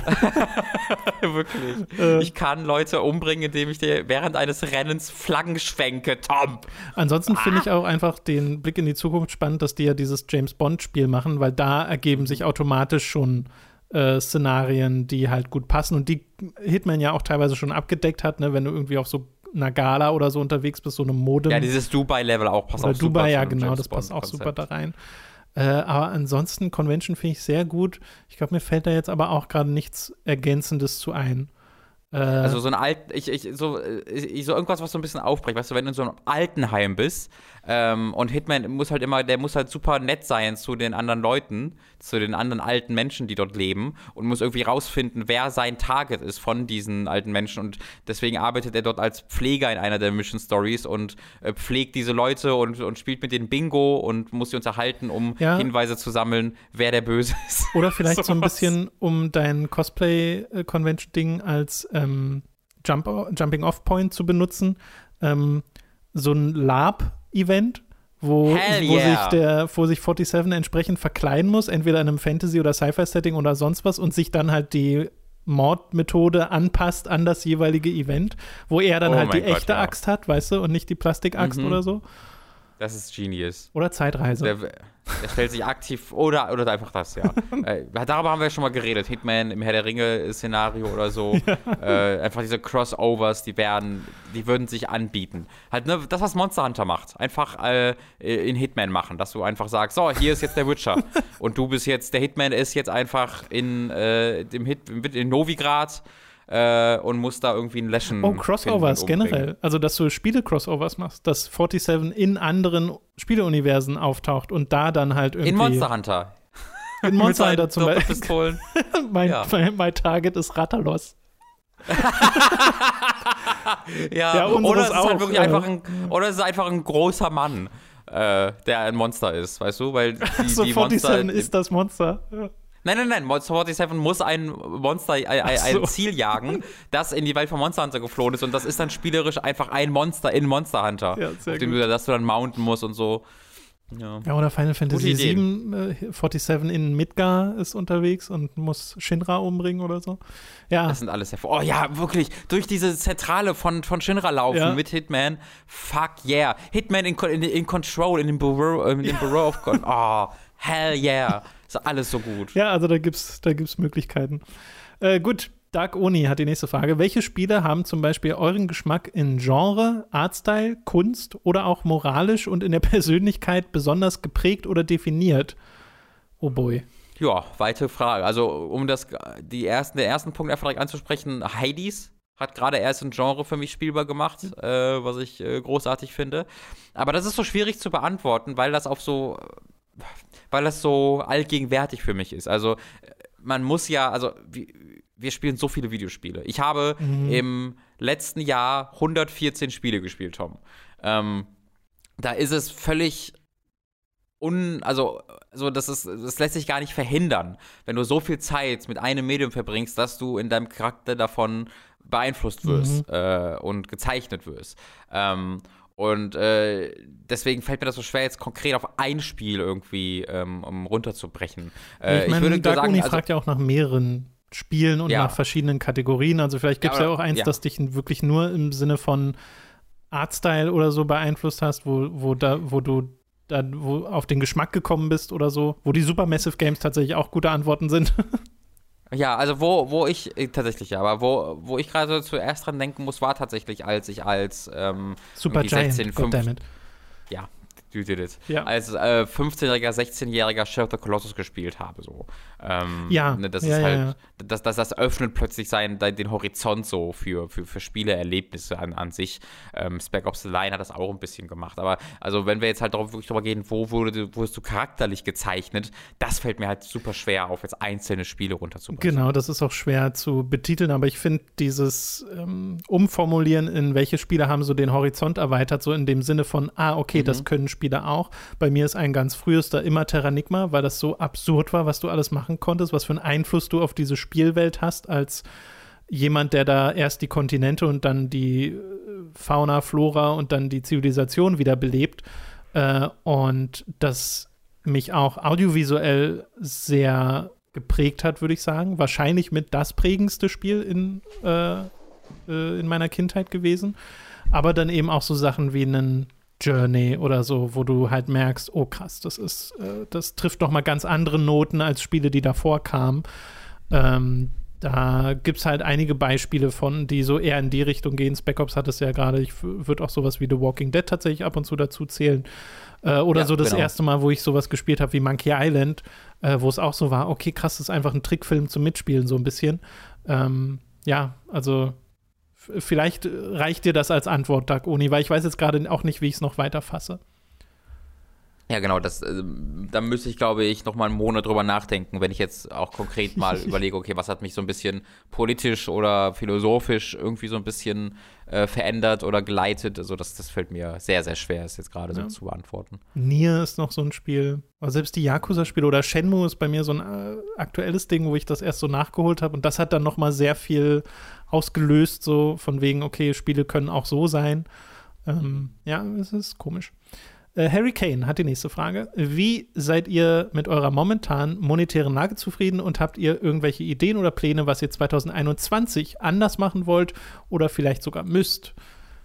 Also wir sind ja am Anfang ein bisschen drauf eingegangen, ähm, äh, auf die Frage, aber wir können ja mal die Frage mit Bezug auf 2021 beantworten, ob es da Pläne gibt. Äh, und wir haben schon gesprochen über potenzielle Formatideen, was man so machen könnte in diesem Jahr. Das ist allerdings alles noch sehr vage. Momentan ist halt erstmal Hauptaufgabe, Spiel des Jahreskram zu Ende bringen und danach sehen wir weiter. Und ich meine, Robin, du hast ja noch andere Projekte, wo du schon weißt, was du noch machst, aber äh, ja, genau. ich glaube, viel glaub, weiter ich, geht das noch nicht, oder? Für mich, für mich hört sich die Fragestellung auch ein bisschen in die Richtung an, ob man halt wirklich neue Monetarisierungskonzepte ähm, vielleicht versuchen will im, im, im nächsten Jahr oder in diesem Jahr. Äh, und da haben wir jetzt nichts konkret vor. Also, ähm, ja, abgesehen von der offiziellen Hooked Pachinko-Maschine, die wir 2021 die, ja. auf den Markt bringen. Ähm, Selbstverständlich. Kooperation mit Konami. Endlich hat mal so ein Sponsoring geklappt, sind wir sehr froh drüber.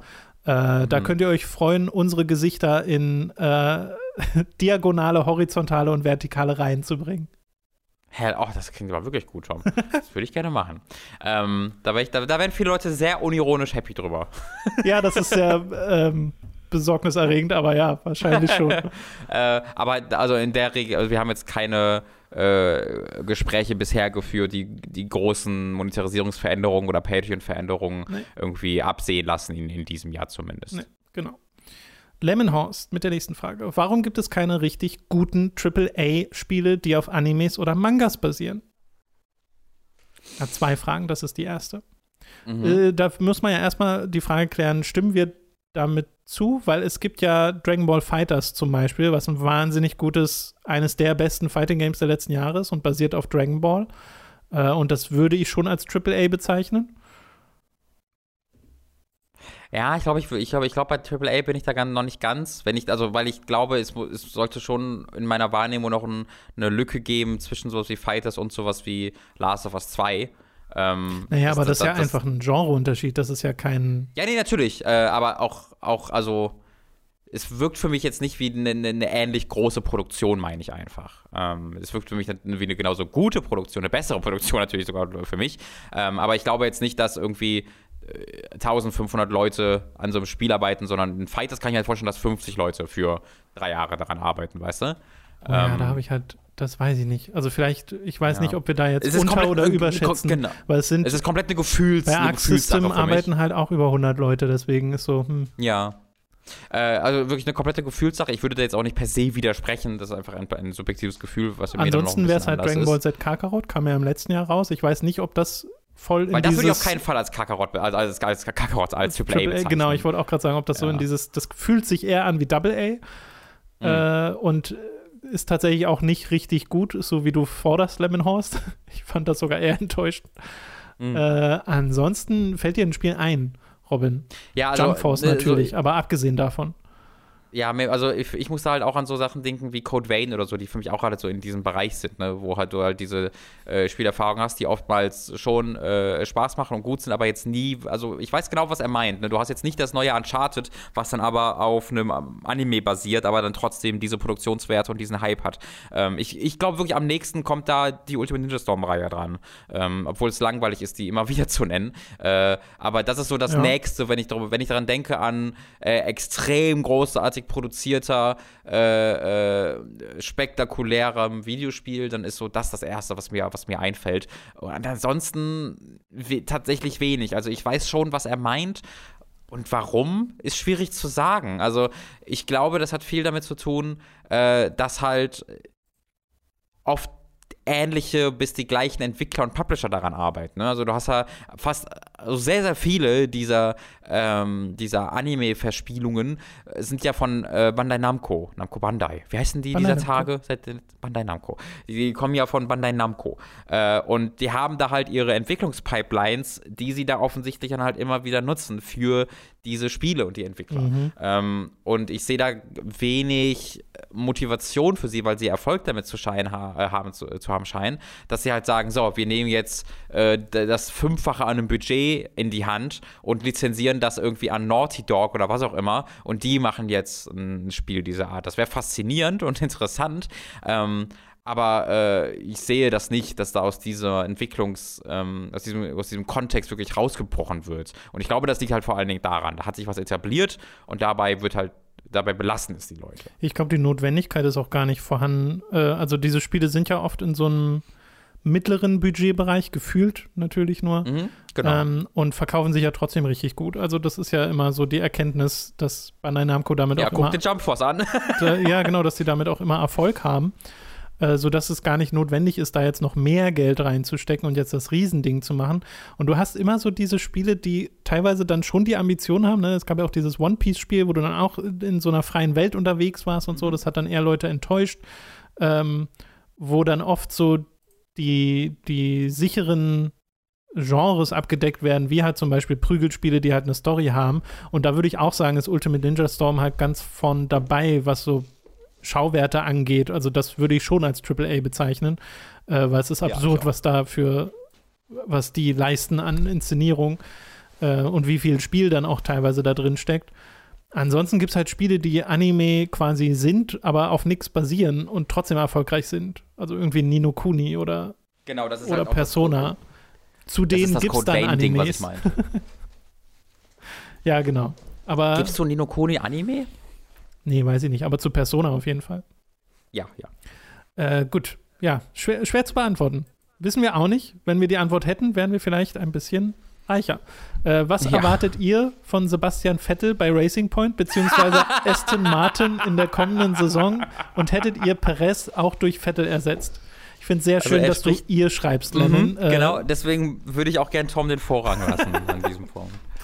Ja, ich finde, das war eine schlechte Entscheidung. Also, äh, Perez hat doch vorher gu- gute, gute Dinge geleistet. Ich Ja. finde, da wurde sehr viel Potenzial äh, noch liegen gelassen und das wird Holy jetzt shit, einfach ja. durch den ja etablierten Vettel ersetzt. Wir wissen, dass der gut ist, wir wissen, was der kann und so. Ich finde, das macht es aber deutlich weniger spannend.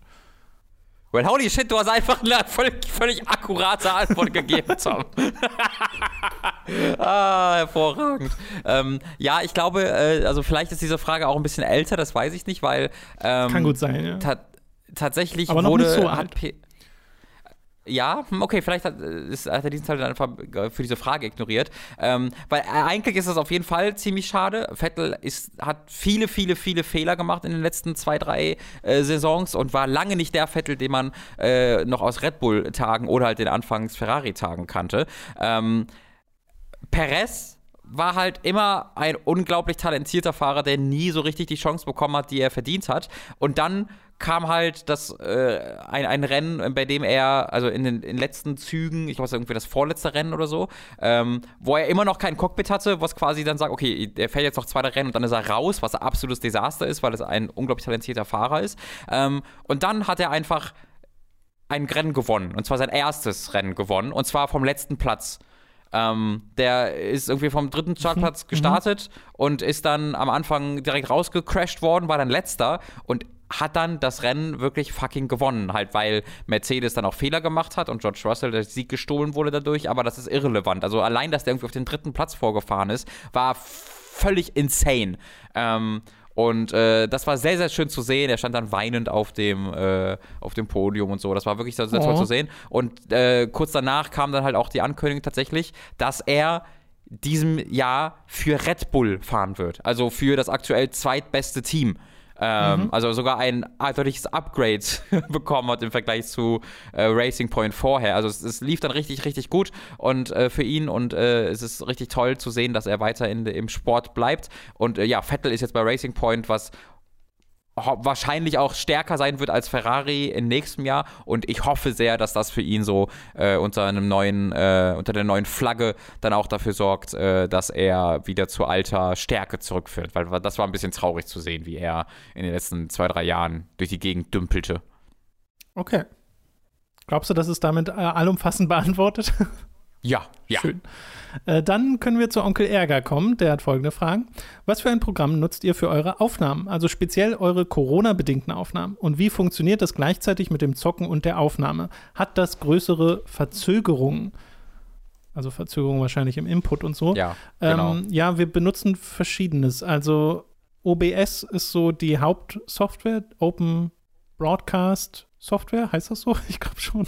ich glaube schon, ja. Äh, und Äh, das ist ja das, was wir zum Streamen benutzen, aber OBS hat sich in den letzten Jahren eben auch sehr etabliert als wunderbare Software, einfach nur zum Aufnehmen. Ist auch besser als all diese irgendwie Eigenentwicklungen von Elgato in meinen Augen. Elgato sind einfach die Capture-Karten, die wir benutzen, äh, um Videospiel-Footage von Konsolen zu capturen und teilweise auch von PCs. Nimmt ja einfach nur eine HDMI-Quelle an. Und äh, OBS kann das halt auch äh, fressen und da hast du sehr viele Einstellungsmöglichkeiten. Es ist sehr easy und sehr performant, das Programm.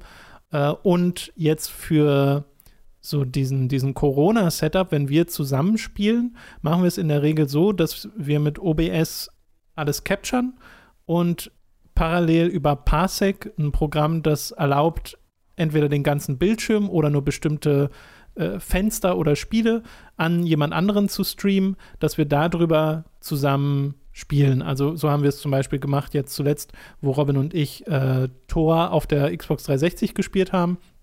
Äh, da habe ich mir das Spiel dann einfach über Parsec angeguckt, das Robin von, von unserem Studio aus zu mir nach Hause gestreamt hat. Äh, wir waren über Discord im Voice verbunden und haben jeweils unsere Voice-Overs über Audacity aufgenommen, ein Programm, über dem man einfach nur Audio aufnehmen kann, äh, haben über OBS die Footage aufgenommen vom Spiel und ich konnte halt parallel zugucken, ohne große Verzögerung, so wie du fragst, Onkel Ärger, weil Parsec ist wirklich da super schnell. Äh, sogar so schnell, dass man Spiele zusammen spielen kann darüber. Also äh, Leo und ich haben zum Beispiel mal das ähm, PC-Spiel, wie hieß es jetzt noch, das mit den Kreissägen? Gott, der Discroom. Ähm, Discroom. Äh, ja. Äh, Discroom haben wir gespielt und da gibt es halt, wenn du PC-Spiele spielst über Parsec, gibt es sogar noch die Option, dass du die Tastatur oder die Gamepad-Inputs an den geben kannst, der das gerade sich anguckt. Also Leo konnte bei sich über seine, sein Gamepad oder seine Tastatur Discroom spielen, das bei mir auf dem PC läuft und das mit so geringer Verzögerung, dass er keine Probleme hatte, auf alles zu reagieren, was passiert. Äh, was so, so gut funktioniert, dass sich ja die Fighting Game Community zu großen Teilen gedacht hat, wir benutzen Parsec statt die Online-Funktionen der verschiedenen Fighting Games, weil die so beschissene Netcodes haben. Äh, und ja, das sind im Wesentlichen die Programme. Also einmal OBS für alle Aufnahmedinge seitens Gameplay, dann Parsec für das Streamen zwischeneinander und teilweise auch zum Spielen zusammen und Audacity für Audioaufnahme oder halt Audition, wenn man Adobe hat, aber dafür muss man halt bezahlen. Und das Gute ist halt OBS, Parsec und Audition für, bezahlt halt nichts dafür. Das sind kostenlose mhm. Softwareangebote. Und es ist absurd, wie mächtig diese einzelnen Software äh, sind. Deswegen, das beantwortet hoffentlich deine Frage. Oder habe ich irgendein Programm Gut vergessen? Vollumfänglich beantwortet, würde ich sagen. Ja. Nee, ich glaube, ich habe auch nichts vergessen. Gut, dann kommen wir zur nächsten Frage von Fucking Geek. Was denkt ihr von Gendern? Vor allem bezogen auf euren Podcast bzw. Hooked generell. Ihr sprecht ja meistens im generischen Maskulin. Ist das eine bewusste Entscheidung? Habt ihr schon mal drüber nachgedacht? Äh, nee, habt ihr schon mal darüber nachgedacht? So, da ihr ja ein durchaus sehr progressives linkes Magazin seid, würde mich das mal interessieren. PS soll gar nicht als Vorwurf oder so gemeint sein. Ihr seid die Besten. Macht weiter so. Dankeschön. Also das fällt mir einfach, also das ist überhaupt gar nicht so, dass das irgendwie bewusst nicht gemacht wird oder so, mein Statement zu sagen, meine Sprache ist mir wichtig. Äh, how dare you? Ähm, das ist überhaupt gar nicht so gemeint. Das fällt mir einfach Dass du nicht schwer. sagst, nehmt mir mal ein Deutsch nicht weg, äh, wundert mich auch nicht. Mhm. Doch, ich lege sehr viel Wert darauf, wie ich spreche und dass mich jeder gut versteht. Ähm, ich bin da einfach, das ist einfach eine Gewohnheitssache. Äh, und äh, ich habe momentan noch nicht so wirklich den Weg gefunden, wie ich das in meinen allgemeinen Sprachgebrauch äh, reinkriege, ohne dass ich sehr stolpere. Ähm, und wo es dann zunächst mal noch aktiv mein, äh, die, ich glaube, die, die Hörerfahrung ähm, einschränken würde, weil ich halt ständig am Stoppen bin, am Zurückgehen bin und am Verbessern bin. Ähm, aber da, da, da, das, ich habe wenig Zweifel, dass ich, dass wir da irgendwann hinkommen. Ähm, weil das freut mich zumindest immer sehr zu sehen, wie das an immer mehr Stellen gemacht wird ähm, weil das ja auch einfach ein, eine, eine nötige Sache ist. Äh, und äh, das, ja, momentan einfach noch daran, dass die Gewohnheitssache, das Red, dass das Reden mir allgemein schon schwer genug fällt ähm, und ich gerade noch nicht so wirklich ne, geschafft habe, das in meinen äh, normalen allgemeinen Sprachgebrauch in der Form mit aufzunehmen. Ja, geht mir ganz ähnlich. Ist es in geskripteten Inhalten leichter? Äh, selbst da würde ich gerne noch besser drin werden und mehr einen Augenmerk drauf legen. Äh, Im normalen Gespräch ist es bei mir auch so eine Sache von, ich würde sehr oft drüber stolpern. Ich halte, oder weißt du, ich bin dahingehend sehr neidisch auf die englische Sprache. Weil Oh wie ja. easy ist es einfach nur they zu sagen. Mhm. Und dann hast du das im Wesentlichen gelöst und du hast nicht die ganzen Artikel und Pronomen, der, mit denen du dich im Deutschen rumschlagen musst. Und wo es halt Ja. auch manchmal einfach im Gespräch ein bisschen äh, ähm, holprig klingt, wenn ich halt sowas sage wie SpielerInnen, äh, ne, mit dieser Mhm. Pause. Das ist ungewohnt äh, im, im äh, Sprachfluss. Äh, und das ist etwas, an das man sich sicherlich gewöhnen kann. Es ist nur einfach schwierig äh, und war bisher auch, muss ich ehrlich zugeben, nicht mein Hauptaugen, Hauptaugenmerk, äh, das jetzt zu verändern. Vor allem, weil wir ja sowieso immer mal wieder bestimmte Sachen an den Kopf geworfen bekommen, von wegen, ihr sagt zu oft das, ihr sagt zu oft das, ihr sagt zu oft das. Und dann hat man sowieso schon im Hinterkopf immer so eine Reihe an Dingen, ich weiß nicht, so wie das ein paar Mal gesagt wird im, äh, im Chat oder in den Kommentaren, dann ist es halt im Hinterkopf. Dann weißt du jedes Mal, wenn du jetzt diese eine Sache sagst, die du aus Gewohnheit Mhm. ganz oft sagst, jetzt habe ich wieder Mhm. das gesagt. Und Ja, das ist mir literally schon mehrmals ja. passiert. Und ähm, dazu wird es vielleicht beim Gendern dann auch mal führen, wo es dann automatisch äh, würde ich das dann nach und nach anpassen. Äh, aber ja, es ist jetzt keine Absicht dahinter, das bewusst Nein. So zu machen, wie wir es machen, oder bewusst nicht zu machen oder sonst irgendwie. Äh, und definitiv auch etwas, äh, in dem wir sicher noch besser werden können oder sollten. Äh, aber ja, äh, haben wir auch gar nicht als Vorwurf empfunden, fucking Nee. Ich finde das sehr berechtigt, diese Frage. Gut, äh, wir kommen zu Sepp.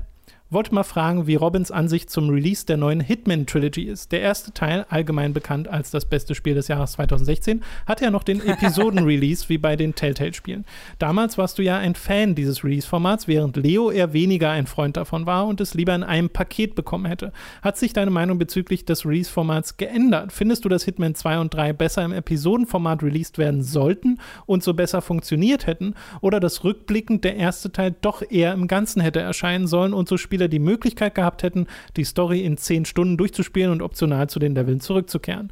Bin da eher bei Leo, äh, bei der Leo-Fraktion und würde gerne wissen, wie du das heute siehst. Ja, also ich bin da immer noch, so- also Hitman 2 hat mich da äh, ehrlich gesagt nur drin bekräftigt in dieser Ansicht, dass, dass der Episoden-Release äh, der, das, das, favorisierte Format für diese Spielereihe ist, weil ich halt mit Hitman 1 dann, äh, abgesehen von dem Miami-Level in Hitman 2, war, habe ich mit Hitman 1 äh, ganze Ecke mehr Zeit verbracht und habe die Level auch mehr im Kopf von Hitman 1, ähm, während ich Hitman 2 dann so einmal durchgespielt habe äh, und dann halt so zu, Hit, zu äh, Miami-Level ganz oft zurückgekehrt bin und zu ein oder zwei Leveln auch nochmal ab und zu, aber insgesamt wirklich deutlich weniger, ähm, weil es halt schwerer fällt, mich dazu zu motivieren, wenn ich direkt das nächste Level eigentlich vor mir liegen habe. Ähm, und äh, dadurch wird halt ein großer Teil der Faszination dieser Level auch so ein bisschen kaputt gemacht. Ähm, das macht das Spiel dann nicht zu einem schlechteren Spiel oder so, es macht das Spiel nur zu einer anderen Spielerfahrung für mich als Spieler. Ähm, was man ja auch daran erkennt, ne, dass ich jetzt diesen Weg gesucht habe im, im Zuge des unseres Streaming-Formates, äh, so ein bisschen das zu replizieren, ähm, was, was wir bei Hitman 1 hatten, dass halt alle paar Monate neue Release kommt, dass ich halt im, mit den Livestreams mir selbst so eine Grenze setze, ich spiele jetzt eine Woche lang nicht das nächste Level, ähm, sondern gucke noch ein, zwei Mal in das alte Level rein, äh, was mir halt ein besseres Gefühl dafür gibt. Also dadurch kann ich jetzt sagen, dass ich das äh, Dubai-Level hervorragend fand und ganz viel da machen konnte und dadurch kann ich jetzt sagen, dass ich das äh, Dartmoor-Level, das zweite Level, deutlich nicht deutlich schlechter finde im Vergleich. Ähm, Weil das einmalige Durchspielen halt, da hast du, da hast du diese eine Erfahrung, wo du wahrscheinlich eine Mission Story machst, die dir vorgibt, was du tust. Aber du bekommst ein wenig ein wirklich ein Gefühl für das Level als Ganzes.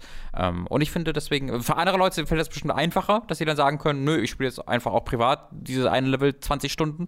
Ähm, mir persönlich fällt das schwer und dieser Release-Zeitraum und diese, dieses Vor- Release-Format vereinfacht das für mich sehr und macht das Spiel dadurch dann tatsächlich zu einem besseren Spiel für mich. Ja, es ist ja auch so eine Sache, du hast jetzt ja die Option, das so zu spielen, wie du es spielst und hast ja Mhm. dann deine Freude damit. Äh, andersrum hätten die Leute die Option, einfach zu warten, bis alle Episoden da sind und dann könnten sie es Mhm. am Stück spielen und so. Es ist halt eher die Frage, wie das dann ähm, IO Interactive machen wollen. Und jetzt haben sie sich halt für den ganzen Release entschieden, was glaube ich auch eigentlich das schlauere Ding ist. Äh, aber ich weiß gar nicht, worauf ich das gerade basiere. Ich glaube, in meiner subjektiven Wahrnehmung ist einfach beliebter, ein ganzes Spiel zu releasen, als ein Episodenformat zu haben. Weil ich doch Ja, schon des Öfteren gelesen habe, dass Leute sagen, nee, Episoden ist eher doof, ich warte, bis das ganze Ding draußen ist. Und vielleicht ist Ja. das auch so eine, ähm, so eine Konditionierungssache, weil die Telltale-Spiele das ja im Wesentlichen äh, etabliert haben. Allerdings auf eine Art und Weise, die vielleicht nicht die beste war, weil es war ja oft so dieses, hier ist jetzt Episode 1. In einer unbestimmten Zeit erscheint. Episode 2, 3 und 4. Manchmal mit Monaten Abstand wissen wir noch nicht so ganz. Also du, du hattest gar nicht diese Regelmäßigkeit, die du eigentlich hast, wenn jetzt irgendwie eine Serie im Fernsehen läuft, wo du weißt, jeden Freitag 20 Uhr kommt dieses Ding raus. Ähm, und das hat vielleicht, wie gesagt, konditioniert darauf, dass das eher negativ behaftet ist, so ein Episoden-Release. Genau, das so, so, so ist es ja auch bei mir sehr, dass ich im, in der Regel äh, diese Episodenveröffentlichung von äh, Telltale-artigen Spielen gar nicht mag und mir das sehr die Geschichte, also äh, es mir sehr erschwert, die Geschichte irgendwie wertzuschätzen und zu genießen. Ähm, aber äh, da war dann halt Hitman wirklich das erste Spiel oder das bis heute so das einzige Spiel, wo ich halt wirklich sage, das gewinnt richtig durch das Episodenformat. Es ist nicht so, dass es irgendwie auch eine gute Alternative Mhm. ist, sondern bei diesem Format, wo die Story jetzt nicht im Mittelpunkt steht, äh, wo du ruhig mal vergessen kannst, wa warum du jetzt irgendwas machst, sondern wo es wirklich um, die, um das Spielerische geht, das, das eignet sich hervorragend Ja. äh, dafür. Aber ich meine, die Frage kann man äh, übrigens auch bei anderen Medien stellen. Ne? Also bei einer Serie zum Beispiel ist es besser. Ja, wird ja auch äh, viel diskutiert. Genau, ist es besser, etwas zu bingen oder etwas wöchentlich zu gucken? Und beides hat seine Vor- und Nachteile. Ähm, ja, Genau, das ist, ist immer, immer eine große Diskussion gerade, weil ja eine WandaVision wird gerade auch wöchentlich veröffentlicht. Äh, andere Shows werden auf einmal veröffentlicht und das ist halt ein sehr, das sind immer sehr unterschiedliche Gespräche, die dadurch genau. entstehen bei den jeweiligen Genau. Serien. Und so ist es auch bei Hitman. Ja, jetzt zu, die letzte Serie, die ich so geguckt habe, war halt Mandalorian, äh, die Mhm. mit festen Abständen erschienen ist. Äh, wo ich finde, dass das auch ganz gut passt zur Serie, weil Mandalorian ist etwas, was ich eher als nicht so gut bingebar halten würde. Mhm. Gibt sicherlich auch Leute, die mir widersprechen, aber ich finde, das hat eher so eine Serie, die so ein bisschen atmet, äh, wenn sie ein bisschen Zeit hat zwischen den Folgen. Ähm, ja, aber wie gesagt, ist halt was super Subjektives. Sepp schreibt dann noch, hätte fast die viel wichtigere Frage vergessen. Ihr beide als Elusive Targets im Berlin-Level von Hitman 3, when? Ich meine, wir können ja Warum eigene Contracts bauen. Äh, ach, ich verstehe das. Es gibt ja bestimmt, also wenn Zuschauer einen eigenen Contract bauen wollen, wo sie einen NPC finden, der aussieht wie Tom und einen, der aussieht wie ich, dann äh, könnt ihr das bauen. Oh dann habt ihr die Möglichkeit. Ich weiß nicht, ob ich das so gut finde, aber sehen will ich es trotzdem. Ich bin da, ich, ich möchte in allen Formen umgebracht werden in Hitman. Das ist ein großer Traum. gut, dass du Hit in Hitman noch dazu gesagt hast. ja, bitte, Äh. das ist, mir, das ist mir wichtig. Ich möchte gerne leben im echten Leben. Das ist auch ein wichtiger Teil. Schön.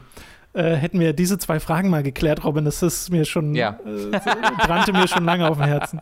Äh, okay, noch die nächste Frage von Z Ich bin die Schlussschlange. Oh, Äh, großartig. Ich hätte eine Frage für Robin, die Tom aber natürlich auch gern beantworten darf. Angenommen, Hidetaka Miyazaki, Fumito Ueda, Hideo Kojima und Hide Hideki Kamiya würden beschließen, zusammen ein Spiel zu entwickeln. Welche Art von Spiel würdet ihr euch wünschen? Und wer sollte welche Designelemente wie Leveldesign, Story, Kampf- und Spielsystem etc. übernehmen? Uff, wer ist dabei? Hidetaka, also wir haben Hidetaka Miyazaki. Dark Souls. Genau. Fumito Ueda, Shadow of the Colossus, Ico und Co. Mhm. Hideo Kojima, Metal Gear, Death Stranding. Hideki Kamiya, Devil May Cry, Wonderful 101, Mhm. Bayonetta. Ja, also, was mich gerade sehr sofort anfixt, ist ein, ähm, ist ein Hideki Kamiya geleitetes äh, Spiel, also das unmittelbare Kampfsystem von Kamiya, aber dann in einer Welt, die gebaut wird von Miyazaki. Das spricht mich sofort an. So der Gedanke, dass du so eine Welt hast wie in Dark Souls 1, äh, aber ein Kampfsystem übelstes wie in einem Bayonetta. Ja, aber kannst trotzdem diese Welt erkunden und hast dann Das clasht auch ein Ähm, bisschen, oder? Weil bei Miyazaki habe ich ja, halt total. so ruhige Töne immer im Kopf. Das clasht total. Genau deswegen spricht es mich gerade so an, ehrlich gesagt. Das clasht ja alles total. Nee, ich finde Ähm, alles gar nicht, weil ich finde, wenn du nicht? Hideo Kojima und Hideki Kamiya zusammenschmeißt, das sehe ich total, dass da ein Spiel draus Stimmt, wird. das ist ja, auch- das, das ist ja auch passiert. Genau, das ne? ist ja auch im Wesentlichen passiert mit. Metal Gear Rising. Ja, Aber stimmt, zum Beispiel stimmt, stimmt. Fumito Ueda zu nehmen und mit Hideki Kamiya zusammenzupacken, das sehe ich gar nicht. Aber Hidetaka Miyazaki zu nehmen und mit Fumito Ueda zusammenzupassen, das passt ja super zusammen. Also ich, ich glaube schon, dass man die alle zusammenbringen muss. Ja, das ist ja auch die Ähm, aufgabe eigentlich von der Schlussschlange. Genau. Deswegen, deswegen, also das ist der, der eine Punkt, wo die zwei, Welt ist Kamiya, Ge- Kampfsystem ist, äh, äh, nee, ist Kamiya und Welt ist Miyazaki. Ähm, und dann finde ich die Gedanke einfach schön, dass Fumito Ueda und Hideo Kojima gemeinsam eine Geschichte bauen müssen. Oh Gott. Äh, wirklich, das, das, das fände ich faszinierend, dass du so diese, diese Charaktere und die Momente eines Ueda-Spiels hast, das aber inszeniert wird wie ein, äh, wie ein Kojima-Spiel. Ja, ich finde das- Äh, oder nee, umgekehrt ist besser. Umgekehrt ist besser. Du hast die Charaktere von einem äh, Kojima-Spiel, das so quiet, die aber inszeniert wird so in ein einer Arthouse, Geschichte, ja, in einer Arthouse-Geschichte von Ueda. Ja, aber das finde ich halt weird, weil, also ja, natürlich. Ich finde das so auf der, aus, aus dem Grund faszinierend, weil Ueda ist jemand, der Geschichten erzählt, die sehr wenig äh, sagen, im Sinne von, äh, sie, sie sind nicht sehr wortgewaltig oder sonst irgendwie, sondern sehr bewusst und bedacht und minimalistisch. Und Kojima ist das genaue Gegenteil davon. Oh ja. Also Mhm. wirklich, die, die clashen total. Äh, deswegen fände ich auch super interessant, was dann daraus entstehen würde, weil die haben sicherlich Respekt voreinander, aber ich weiß nicht, ob die zusammenfinden würden. Ich finde, die logischsten Einteilungen wäre Miyazaki Leveldesign, Ueda Weltdesign, Kojima Story, Kamiya Kampf. Das sind Ja, deren das- das einzelne ergibt auch Sinn. Stärken. Aber wahrscheinlich auch die langweiligste Lösung hierfür. Am besten wäre, wenn man es komplett kippt. Wenn man sagt, Ueda macht das Kampfsystem. Oh ja, Äh, Kamiya schreibt die Geschichte, da hat er viel Erfahrung in Bayonetta die mit. Die Bayonetta-Geschichte, aber in einer Welt von äh, Ueda und Kojima macht Gameplay, dass dass irgendein weirdeste Scheiß dabei rauskommt. Äh, und Miyazaki, was macht Miyazaki? Miyazaki, komponiert den Miyazaki, Soundtrack. Miyazaki komponiert den Soundtrack und schreibt die Item-Beschreibungen. Guck mal. Die es bestimmt irgendwie gibt. Und dann sind es einfach nur Potions oder so ein Kram. Ja, finde ich, ist ein schöner, ähm, äh, schöner auch. Nerdus Maximus mit äh, dem letzten Kommentar von Patreon und Steady-Supportern. Ich habe tatsächlich keine Frage, sondern möchte die Gelegenheit nutzen, um euch für eure Arbeit zu danken und euch ein großes Lob auszusprechen. Eure Podcasts begleiten mich fast täglich auf dem Weg zur Arbeit, von der Arbeit oder danach und unterhalten mich sehr. Darüber hinaus werde ich hin und wieder auf Games aufmerksam, welche mir selbst im großen Medienkosmos entgangen wären. Darüber hinaus finde ich es auch großartig, wie ihr auch immer wieder auf Missstände in der Branche aufmerksam macht und auch kontroverse Themen gezielt anspricht. Das finde ich großartig und fehlt mir öfter mal in der Berichterstattung anderer Magazine. Eure Videos füllten schon viele Abende mit Lachen und Unterhaltung und auch bei euren Livestreams bin ich immer gern dabei.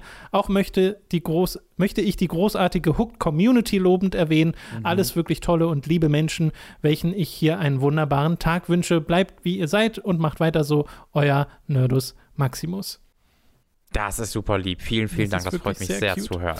Ich habe jetzt hier auch mal den ganzen Kommentar reingenommen, auch wenn es keine Frage ist, Ja. äh, weil sonst editiere ich eure Kommentare meistens so, dass ich wirklich nur die Frage nehme und äh, versuche zu vermeiden, dass wir 20 Mal Eigenlob vorlesen im, äh, im Podcast. Äh, aber hier, das, äh, also generell danke an euch alle, immer wenn ihr lobende Sachen schreibt, das nehmen wir durchaus zur Kenntnis. Äh, und jetzt nochmal speziell danke an Nerdus Maximus, dass du diesen ganzen Kommentar nur dem gewidmet hast. Äh, das ist super lieb. Vielen Ja, Dank. und auch eine, weil ein, ein, eine Zustimmung zur Community. Ich habe gesehen, Ja. also ich habe ja auch jetzt gerade erst äh, ein bisschen gezockt mit Leuten aus der Community, Deep Rock Galactic, was sehr viel Spaß gemacht hat. Aber ich habe gesehen, vor einigen Tagen gab es in, in einem der Channel, äh, wurde eine Watch Party verabredet, um gemeinsam die neu veröffentlichten Resident Evil 2 Folgen zu gucken. Ähm, ich weiß nicht, ob das schon durchge ob das schon gemacht wurde, aber da haben sich so viele Leute gemeldet, die das machen wollten, äh, dass ich, das finde ich einfach sensationell. Das das finde ich richtig wurde, toll. Kann man sich das dann noch durchlesen? Weil das fände ich mal interessant. Ja, ja, also die, die, die, ähm, also zumindest die Planung und so, die, die siehst du dann noch, aber ansonsten würde die Watch Party ja über Voice Ja, stattfinden. Äh, ja, aber ja, das finde ich auch super cute. Äh, okay. An dieser Stelle nochmal Hinweis: Wir haben einen wunderbaren Discord-Server. Äh, Links dazu Mhm. sind in jeder YouTube-Videobeschreibung. Wirklich. Sehr, sehr gut besucht. Sehr immer schöne Gespräche. Kann ich sehr empfehlen. Genau. Und sehr gut moderiert auch. Vielen Dank an, an die lieben Ja, Moderatoren wirklich, wirklich. und Cheranas. Dann haben wir jetzt noch ein paar Fragen von äh, YouTube und Co. Und äh, die sind jetzt teilweise schon etwas älter, weil sie schon vom letzten Podcast sind. Aber ich habe sie mir, wie gesagt, aufgehoben. Wir schieben jetzt einfach hier noch ein paar von denen ran, damit wir da mal dazu kommen. Beim letzten Mal sind wir nämlich gar nicht dazu gekommen. Direkt mit einem etwas längeren. Von Stew TM. Neulich wurde Carrion veröffentlicht. Jetzt merkt ihr schon, dass der Kommentar etwas älter ist. Äh, die von Devolver gepublished Reverse Horror Experience, in der man ein fleischiges, tentakelndes Monster spielt und versucht, aus einer Forschungseinrichtung auszubrechen. Mir hat das Spiel insgesamt zwar ziemlich gut gefallen. Der Beginn des Spiels ist meiner Meinung nach allerdings nicht so gut gelungen. Ich fühlte mich zu Beginn schlicht komplett überfordert. Zum einen musste ich lernen, mit der doch recht ungewohnten Steuerung des Monsters umzugehen. Zum anderen löste die Struktur des Labors mit all seinen sich überkreuzenden Wegen und zu diesem Zeitpunkt noch nicht zugänglichen Räumen höchste Verwirrung bei mir aus und erweckte hier, wie von Robin in Hooked FM Nummer 280 bemerkt, fälschlicherweise Metroidvania-Eindrücke. Insgesamt hatte ich am Ende deshalb so viel Spaß mit dem Spiel, weil die Spielerführung ab dem dritten bzw. vierten Abschnitt besser gelingt und ich zu diesem Zeitpunkt auch mit der Steuerung warm geworden bin.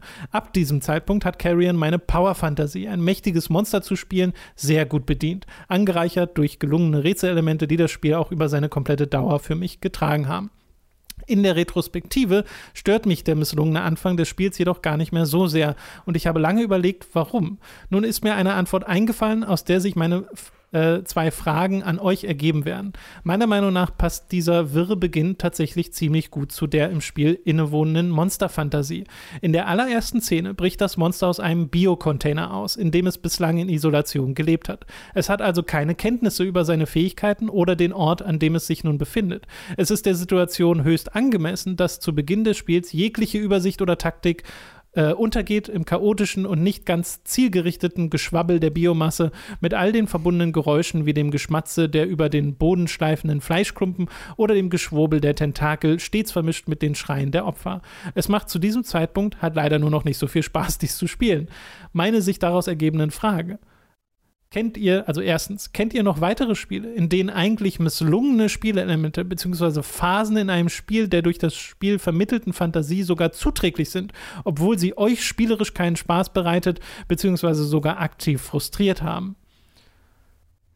Also erstmal muss ich sagen, du könntest diesen ganzen Post auf YouTube irgendwie analyse, an, an, an, Ja. anal, anal, anal, Ein kleines Essay. Okay, versuchen wir nochmal. Eine Analysis, genau, ein Essay drüber zu machen und dann hättest du 100.000 Views. Äh, sehr gut. Äh, hat mir sehr Spaß gemacht, dazu zu hören. Ähm, und äh, auch Zustimmung zu allem, was du sagst. Äh, und B, also ich, ich möchte die offensichtlichste Antwort mit Back of the Line kurz geben. Ähm, Denn da haben wir halt die Situation, dass das äh, Ballern so äh, sehr, sehr durchschnittlich ist. Ich würde, ich, ich habe mich immer dagegen gewehrt, das als schlecht zu bezeichnen, weil ich wirklich nicht schlecht finde. Aber es ist durchschnittlich. Ähm, und das ist, also ich, das ist keine Absicht gewesen. Ja? Die haben nicht gesagt, wir machen jetzt ein durchschnittliches Spiel. Guck mal, hier könnten wir das noch besser machen. Nee, das machen wir nicht. So, das glaube ich nicht, dass das passiert ist. Aber äh, dadurch, dass es dieser absolute 0815 Shooter wurde, ähm, das, das passt so perfekt zur Geschichte und zu der Aussage und zu der Medienkritik, die dort geäußert wird und die Spielekritik, äh, dass es tatsächlich besser ist, als wenn es absolut sensationell überragend in allen Punkten wäre, sondern dass der spielerisch so eintönig ist und so an so viele andere Spiele erinnert, ist voll, passt voll zur Thematik und zur Aussage des Spiels und das finde ich sehr, sehr schön bis heute. Äh, das finde ich ein schönes Beispiel. Last Guardian wäre das erste, was mir eingefallen ist, wo du ja sogar mal ein ganzes Video dazu gemacht hast, wie der Frust, der im Spiel geweckt wird, sehr zum Spiel passt, weil du eben eine große Kreatur als Partner hast, die nicht immer das macht, was du möchtest, äh, weil sie dir eben nicht 100% gehorcht. Und in kleinerer Form gibt es das auch mit dem Pferd in Shadow of the Colossus. Äh, und das sind zwei Spiele, die, finde ich, auch sehr in die Kategorie reinfallen, von wegen, ja, okay, das ist zwar frustrierend und macht nicht immer Spaß, aber es muss auch nicht immer Spaß machen. Oder Papers, Please ist ja auch so ein Ding, ne? Es ist ja frustrierend in dem Spiel hinterherzukommen mit dem ganzen Papierkram äh, und so. Aber das ist ja aktiv Teil der Geschichte. Das, das Mhm. soll so sein. Du sollst das nicht schaffen können. äh, und es soll unfair sein und das halt darstellen, wie unfair das eigentlich ist. Äh, und ich finde das immer interessant, wenn das Spiele machen und so wie äh, Stu das hier bei Carrion beschrieben hat, so habe ich Carrion auch noch nicht äh, betrachtet gesehen, deswegen fand ich das auch sehr interessant. Ja, genau. Also besonders, besonders, besonders interessant wird es halt immer dann, wenn man äh, halt nicht mehr weiß oder es äh, sogar wahrscheinlich ist, dass es kein, nicht die ursprüngliche Intention der Entwickler war. Ne?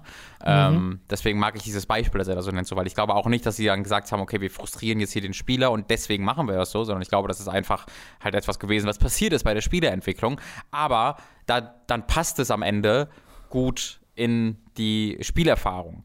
Ähm, ja, ich weiß nicht, wie, wie weit ich da jetzt greifen soll, aber also ich will ich will es kurz anreißen. Ist Metal Gear Solid 5 The Phantom Pain hat einige dieser Aspekte, wo in der wo bei der ähm, Geschichte Sachen, die wenn du einfach die, über die Geschichte sprichst, sie kritisieren musst eigentlich. Ähm, die aber, wenn du dir das Spielerlebnis als Ganzes ansiehst und die Aussagen, die das Spiel tätigen will und so, plötzlich eine, eine teilweise einfach eine interessante ähm, Meta-Aussage äh, mhm. rausgeben. Ähm, äh, und das, das, das finde ich halt immer so interessant, darüber zu sprechen, weil das ist dann ja keine Analyse, die darauf abzielt, irgendwie zu sagen, und deswegen ist das Spiel gut, sage, oder deswegen hat der Entwickler alles richtig gemacht. Ne? Da geht es ja gar nicht mehr darum, was die Intention des Entwicklers war, ähm, sondern da geht es ja einfach darum, okay, was ist dieses Spiel, was von diesen Leuten gebaut wurde, äh, was ist da womöglich versehentlich bei entstanden.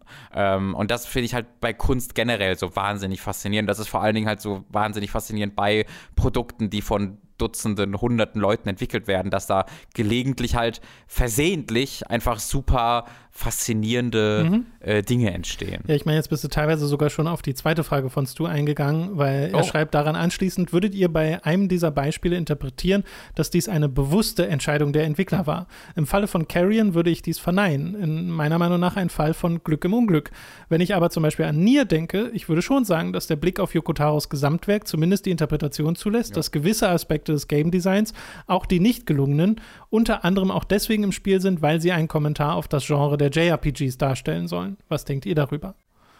Und ich ja, meine, da können wir ja Drakengard genau. auch dazu erwähnen. Drakengard haben wir ja bei Time to 3 durchgespielt und auch da haben wir und konntet ihr auch noch mal merken, wie zehrend dieses Spiel ist und wie sehr es aber auch damit spielt, dass es so zehrend ist und dass man halt einen Monster spielt im Wesentlichen.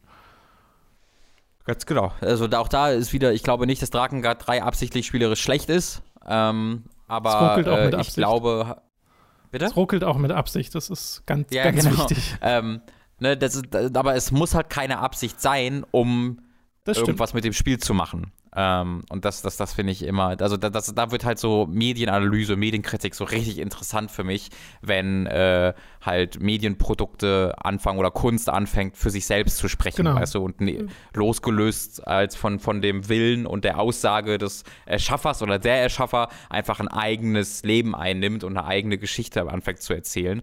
Ähm, und das, das passiert halt bei, bei Videospielen. Die haben halt durch ihre spielerischen Elemente äh, eben nochmal diese weitere Medien Metaebene ist ja Carrion ein sehr, sehr gutes Beispiel. Das ist ja wirklich dann durch die spielerische Ebene. Ganz oft ist es halt so, dass, wenn, ne, das klassische Beispiel Uncharted, dass dann einfach einen ähm, negativen Einfluss auf die Erfahrung der, der Geschichte nimmt, wenn das, Spieler, wenn das Spiel irgendwie in eine andere Richtung geht oder was anderes aussagt oder so. Aber es kann eben auch sein, dass das sowas passiert wie in Carrion, äh, dass einfach das verstärkt wird, das Gefühl, was, mhm. durch, ähm, was durch die Geschichte hervorgerufen werden soll. Ähm, ja. ja. das ist ein super interessantes Thema. Ja, auch sehr, äh, wie gesagt, sehr schön geschrieben, schöne Fragen. Äh, danke nochmal oh, ja. an Stu. Wir machen weiter mit äh, Chan B. Die Next-Gen-Konsolen stehen ja an und überall sind alle Exemplare ausverkauft. Alle Konsolen? Nein, eine kleine gallische Konsole hält sich standhaft in den Verkaufsregalen. Sie hört auf den Namen Xbox Series S und ist immer noch verfügbar bei diversen Händlern, unter anderem Amazon. Auch in jeder Umfrage bezüglich der Next-Gen-Konsolen festigt sich das Bild, dass die Xbox Series S kaum Käufer findet. Sie krebst immer im niedrigen einstelligen Prozentbereich rum. Nun habe ich mir als reiner Digitalkäufer von Spielen bereits eine PS5 Digital Edition vorbestellt und halte die Strategie von Sony auch für schlüssiger, denn ich glaube Microsoft noch nicht ganz, dass die schwächere Hardware der Xbox Series S sich lediglich auf die Auflösung auswirken wird und nicht auch auf andere Aspekte wie Framerate etc. Ich persönlich hätte zum Beispiel Interesse an einer Xbox Series X Digital Edition, also ohne Disklaufwerk. Denn obwohl ich noch nie eine Xbox besessen habe, glaube ich, könnte es diese Generation soweit sein, aufgrund von Akquisitionen diverser Entwicklerstudios.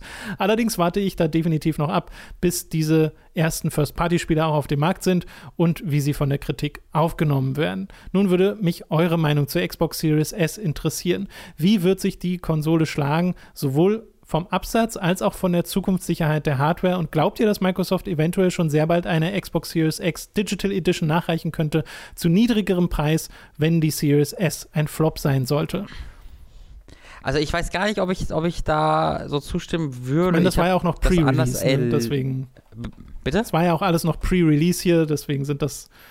Ach so, stimmt, genau. Ja, ja also die Xbox Series S gibt es auch nicht zu kaufen. Ähm, ich habe auch gerade mal bei Amazon nachgeguckt und das ist auch mein Erlebnis oder, oder meine, meine, die, die Erfahrungsberichte, äh, die ich gelesen habe, die, ist, die, die, die scheint genauso ausverkauft zu sein mittlerweile überall. Aber ich erinnere mich, vor ähm, Release war das wirklich so, dass du die noch am ehesten bekommen hast und wenn ja, ich jetzt zumindest auf, auf Fall. Mediamarkt gehe, da scheint es recht problemlos auch noch eine Series S okay. zu geben. Ja, aber ich, ich bin gerade nur bei Amazon, da gibt es sie, da gibt's sie nicht. Ähm, aber das wundert mich halt auch nicht, ne? Gerade jetzt, also die, die, die Series S ist halt ein, eine, eine Sache, die für den Mainstream gemacht wird. Ähm, also für den Mainstream, alle Konsolen sind für den Mainstream. Aber äh, die, wo sie ja wirklich die Leute ansprechen wollen, die keine 500 Euro und auch keine 400 Euro für eine Konsole ja, oder ausgeben auch keinen wollen. 4K-Fernseher haben oder sonst irgendwas. Das Und ist ja auch 4K-Fernseher vor allem haben, so ein genau. bisschen das Ding, dass die halt nicht diese 4K-Konsole ist. Ja. Deswegen. Und ich glaube nicht, dass, das viel, dass da viele Leute von angesprochen werden, die zum Launch sich neue Konsolen kaufen. Ähm, ist das, Mhm. worauf ich hinaus will. Ne? Wer jetzt zum Launch neue Konsole kauft, der ist halt investiert und der hat wahrscheinlich äh, das Ziel, auch irgendwie das Beste zu kriegen. Mhm. Ähm, und das ist halt die Series S nicht. Ähm, aber die Series S ist eine Next-Gen-Konsole, die dir die Next-Gen-Erfahrung geben kann, in einem kleiner, für, für deutlich weniger. Also die kostet ja weniger als die Wii, äh, als die Switch, als die Wii. Wow. Die. Äh, die kostet ja weniger als, als die Nintendo Switch. Ne? Die, die Switch kostet ja 370 Euro, glaube ich, oder? Äh, ah, nee, 330 nur. ja. Ja, dann, dann haben sie ungefähr den gleichen Preis. Ähm, aber was du halt dann für die, äh, für die Series S halt bekommst, allein auf einer technischen Ebene, ist ja ähm, auf einer, spielt er in einer ganz anderen Liga und ich deswegen, also ich finde das schon äh, interessant. Ich weiß aber auch nicht, ob das so richtig durchstarten wird. Ähm, das ist ja das, was äh, Phil Spencer vor Launch gesagt hat, dass die, dass die Vermutung ist, ähm, dass die Series S sich am Ende deutlich besser verkaufen wird als die Series X, weil die halt das Gerät ist, was ähm, die Familien der Mainstream sich holen soll, äh, während die Xbox Series X das Hardcore-Ding ist. Und bisher zeichnet sich das nicht so richtig ab, aber es ist halt spannend zu sehen, wie es in zwei Jahren ist. Und Mhm. wenn die Series X dann mal vielleicht für 200 Euro äh, erhältlich ist, während die anderen Konsolen immer noch 400 kosten, dann könnte das auch wieder was, was anderes sein, weißt du? Ja, und ja, so Bundles oder so können, glaube ich, so einer Series S sehr zuträglich sein, wenn es mal wirklich einen Hype-Titel gibt und der ist dann im Bundle mit der Series S zu haben und du bezahlst dann irgendwie nur 350 Euro dafür. Ja, wenn sie halt, ne, du hast, du hast irgendwie drei Monate oder auch nur einen Monat Game Pass dabei. Game das, Pass, ja. äh, die neuen Bethesda-Spiele sind vielleicht erschienen, die sind alle auf der Packung drauf, gibt es nur da. Ähm, und dann da, da, wird es dann halt interessant, weil es wird ja viele Exklusivtitel geben für Microsoft, ob es jetzt Bethesda ist oder nicht, die einfach vorher nicht da waren. Äh, das heißt, du hast halt viele, Mhm. ich glaube, PS5-Käufer, die bereits eine PS5 haben, die aber dann vielleicht das erste Mal oder das erste Mal seit zehn Jahren oder so mal wirklich wieder angesprochen werden von einer äh, Microsoft-Konsole. Und als so eine, da ist halt für so eine Zweitkonsole eignet es sich ja auch hervorragend, ne? dass du sagst, okay, ich habe schon meine 500 Euro für jetzt eine Playstation ausgegeben, ich habe nicht das Geld, mir jetzt noch eine Series X zu kaufen, aber wenn du irgendwie für dann 300 Euro dir eine Series S holen kannst äh, und dann auch kein extra Geld für die Spiele ausgibst, abgesehen von den monatlichen äh, Preis für Game Pass, da haben sie, finde ich, echt ein sehr, sehr gutes Verkaufsargument. Ähm, Ja. Ich habe das auch schon Leuten empfohlen. Also ich habe Leuten, die halt nicht viel Geld haben, die vielleicht einen kleineren Fernseher haben, habe ich so gesagt, okay, wenn ihr euch jetzt sofort irgendwas holen wollt, dann empfehle ich euch eine Series S mit Game Pass. So, da bekommt ihr unglaublich viel Inhalt für. Ähm, das ist für, für, für eine gewisse Zielgruppe, finde ich, gerade das Beste, was wir machen können. Ja, und ich meine, es gibt ja schon ein paar so Digital Foundry Sachen, wo sie auf die Series S eingehen und es scheint ja schon vor allem dann um Auflösung zu gehen, oder? Wenn es um Einschränkungen geht. Scheinbar, ja. Scheinbar geht es ja vor allen Dingen halt darum, dass es dann auf den 900 bis 1080p läuft. Ähm, wenn du einen 1080p Fernseher hast, ist das halt völlig okay. Äh, die, es gab, glaube ich, jetzt auch ein, zwei Spiele, die dann keinen 60 FPS-Modus hatte. Ähm, da bin ich mir aber gerade nicht, nicht komplett sicher. Ja, das wäre dann das, wo ich, auch, wo ich dann auch sage, das genau. ist sehr schade, wenn es wirklich diesen das ist dann schade. Dann hat. Ja, ähm, aber dieser, die Auflösung ist halt, ne, das ist halt der Deal, dass du einen kleineren Fernseher vielleicht sowieso hast. Und dann mhm. passt ich sehe übrigens gerade, dass es bei äh, Saturn noch Wii U's gibt für 300 Euro neu mit Mario Kart 8 oder mit Super Mario Maker. Also könnt ihr euch überlegen, entweder eine Wii U mit Spiel oder eine Xbox Series S. Gleicher Preis. ja. Ja, wunderbar. Ich finde aber krass, dass es die hier noch gibt. Hat mich gerade sehr überrascht. Ähm, gut, dann äh, zur nächsten Frage von Junkman. Wie sieht so der übliche Hooked-Alltag aus? Ganz einfache Frage. Hm. Äh, also, ich kann es ja für Robin beschreiben. Robin verschläft erstmal zwei Stunden. Äh, mhm. Kommt dann ein bisschen zu spät zu den Aufnahmen. Ja, akkurat, akkurat. Das ist ein bisschen gemein, aber nicht komplett unwahr. Nee, es stimmt. Nein, es stimmt. Ich bin ein, ich bin ein unzuverlässiger Mensch und das tut mir sehr, sehr leid. Es tut mir auch selber genauso weh. Es ist nie so, dass ich dann sage, ach, naja, ist nicht so schlimm. Sondern äh, wenn das dann passiert, fühle ich mich auch für zwei Stunden super schlecht. Äh, aber ich weiß, ja, ich gebe, ja. Ähm, Gerade ist das sehr schwierig zu beantworten, weil wir halt nicht wirklich einen gemeinsamen Alltag ja mehr haben. Ja, ne? nee, wir sind ähm, halt die ähm, ganze Zeit zu Hause. Es ist halt wirklich genau. so dieses, äh, ja, bei mir klingelt der Wecker, ich stehe auf, mache mir was zu Frühstück, gehe an den PC und fange dann an, Videos zu schneiden oder was zu schreiben oder mit dir einen Podcast aufzunehmen oder so. Mhm. Und wenn ich damit fertig bin, gehe ich an meinen, irgendwie auf meine Couch oder gehe nochmal raus oder sonst irgendwie, wobei selbst das selten, äh, wenn es so kalt ist. Deswegen, das ist kein spannender Alltag momentan. Es, ist, es klingt eher sehr trocken. Es ist sehr viel ungesund am PC sitzen. Äh, genau, du sitzt am PC und schreibst oder schneidest. Ja. Also viel mehr passiert da eigentlich, äh, passiert da eigentlich nicht so wirklich. Ähm, es passiert halt jetzt gerade zu Hause statt im Büro viel. Ich bin gerade jetzt gerade im Büro, weil äh, einfach die Aufnahme sich überschneiden würde mit Arbeit von, äh, von Lucy. Und du bist ja auch äh, manchmal im Büro. Du warst ja auch für die Switch Pro Aufnahme im Büro. Da hast du ja. nochmal den Vorteil, dass du einfach näher dran bist ähm, und jetzt auch ein paar Videos das hattest, wo es sich einfach angeboten hat. Äh, deswegen kann ich halt berichten, dass auch eine der Heizungen in unserem Studio nicht geht, ähm, weshalb es sehr ja, kalt ist. is äh, ja, die andere funktioniert, aber das ist das Komische. Ja. Eine funktioniert, die andere nicht. Ähm, aber ja, ansonsten der Alltag, stehe auf, äh, schneide, schreibe, zocke zwischendurch. Ja, wie es halt, also es ist wirklich, da fällt mir sehr wenig wirklich zu antworten zu ein, weil es so ja. ist, wie ihr euch, euch wahrscheinlich vorstellt. Ich meine, ich habe ja versucht, so ab 2020 vor allem wirklich einen normalen Alltag mir zu etablieren, wo ich eine recht feste Arbeitszeit habe, ne? wo ich so von irgendwie entweder neun oder zehn, meistens so von zehn an arbeite und dann halt äh, bis zum Abend, aber jetzt nicht viel länger als 20 Uhr oder so, wo ich dann wirklich dann auch sage, okay, dann will ich Feierabend haben und dazwischen habe ich dann auch mal eine Pause oder so. Äh, einfach damit ich nicht in diese ich arbeite die ganze Zeit Falle äh, reintappe, weil das etwas ist, was als Selbstständiger sehr schnell passieren kann, äh, weil du halt nur dich vor dir selbst rechtfertigst und dann halt so viel machen kannst, wie du halt möchtest. Und manchmal, äh, beziehungsweise es gibt halt nie den Punkt, wo ich sage, so jetzt bin ich fertig mit allem, sondern es gibt ja immer mhm. das nächste. Äh, und genau. Äh, das ist ungesund das ist tatsächlich ungesund. Deswegen versuche ich da einen recht festen Alltag zu haben, äh, der dann natürlich auch nicht so spannend ist, aber mir sehr gut tut, wenn ich sagen kann, so ab jetzt ist Arbeit vorbei, jetzt mache ich was anderes. Ja, das ist bei mir tatsächlich da, da, da tatsächlich ziemlich anders. Äh, da äh, arbeite ich äh, sehr anders, weil bei mir das immer so ist, so ah, heute habe ich äh, gar keine kreative Kreativität in mir. Äh, da kann ich mich jetzt auch vier Stunden vom PC setzen, das bringt dann irgendwie auch nichts. Äh, aber an anderen Tagen will ich dafür äh, zehn Stunden nicht angesprochen werden ähm, und sitze dann bis halb äh, vier nachts vorm PC. Ähm, und noch zumindest kann ich damit ganz gut leben. ja, wie gesagt, bei mir war es halt einfach eine Feststellung von, äh, tut mir nicht gut, tut, ja, ja, klar.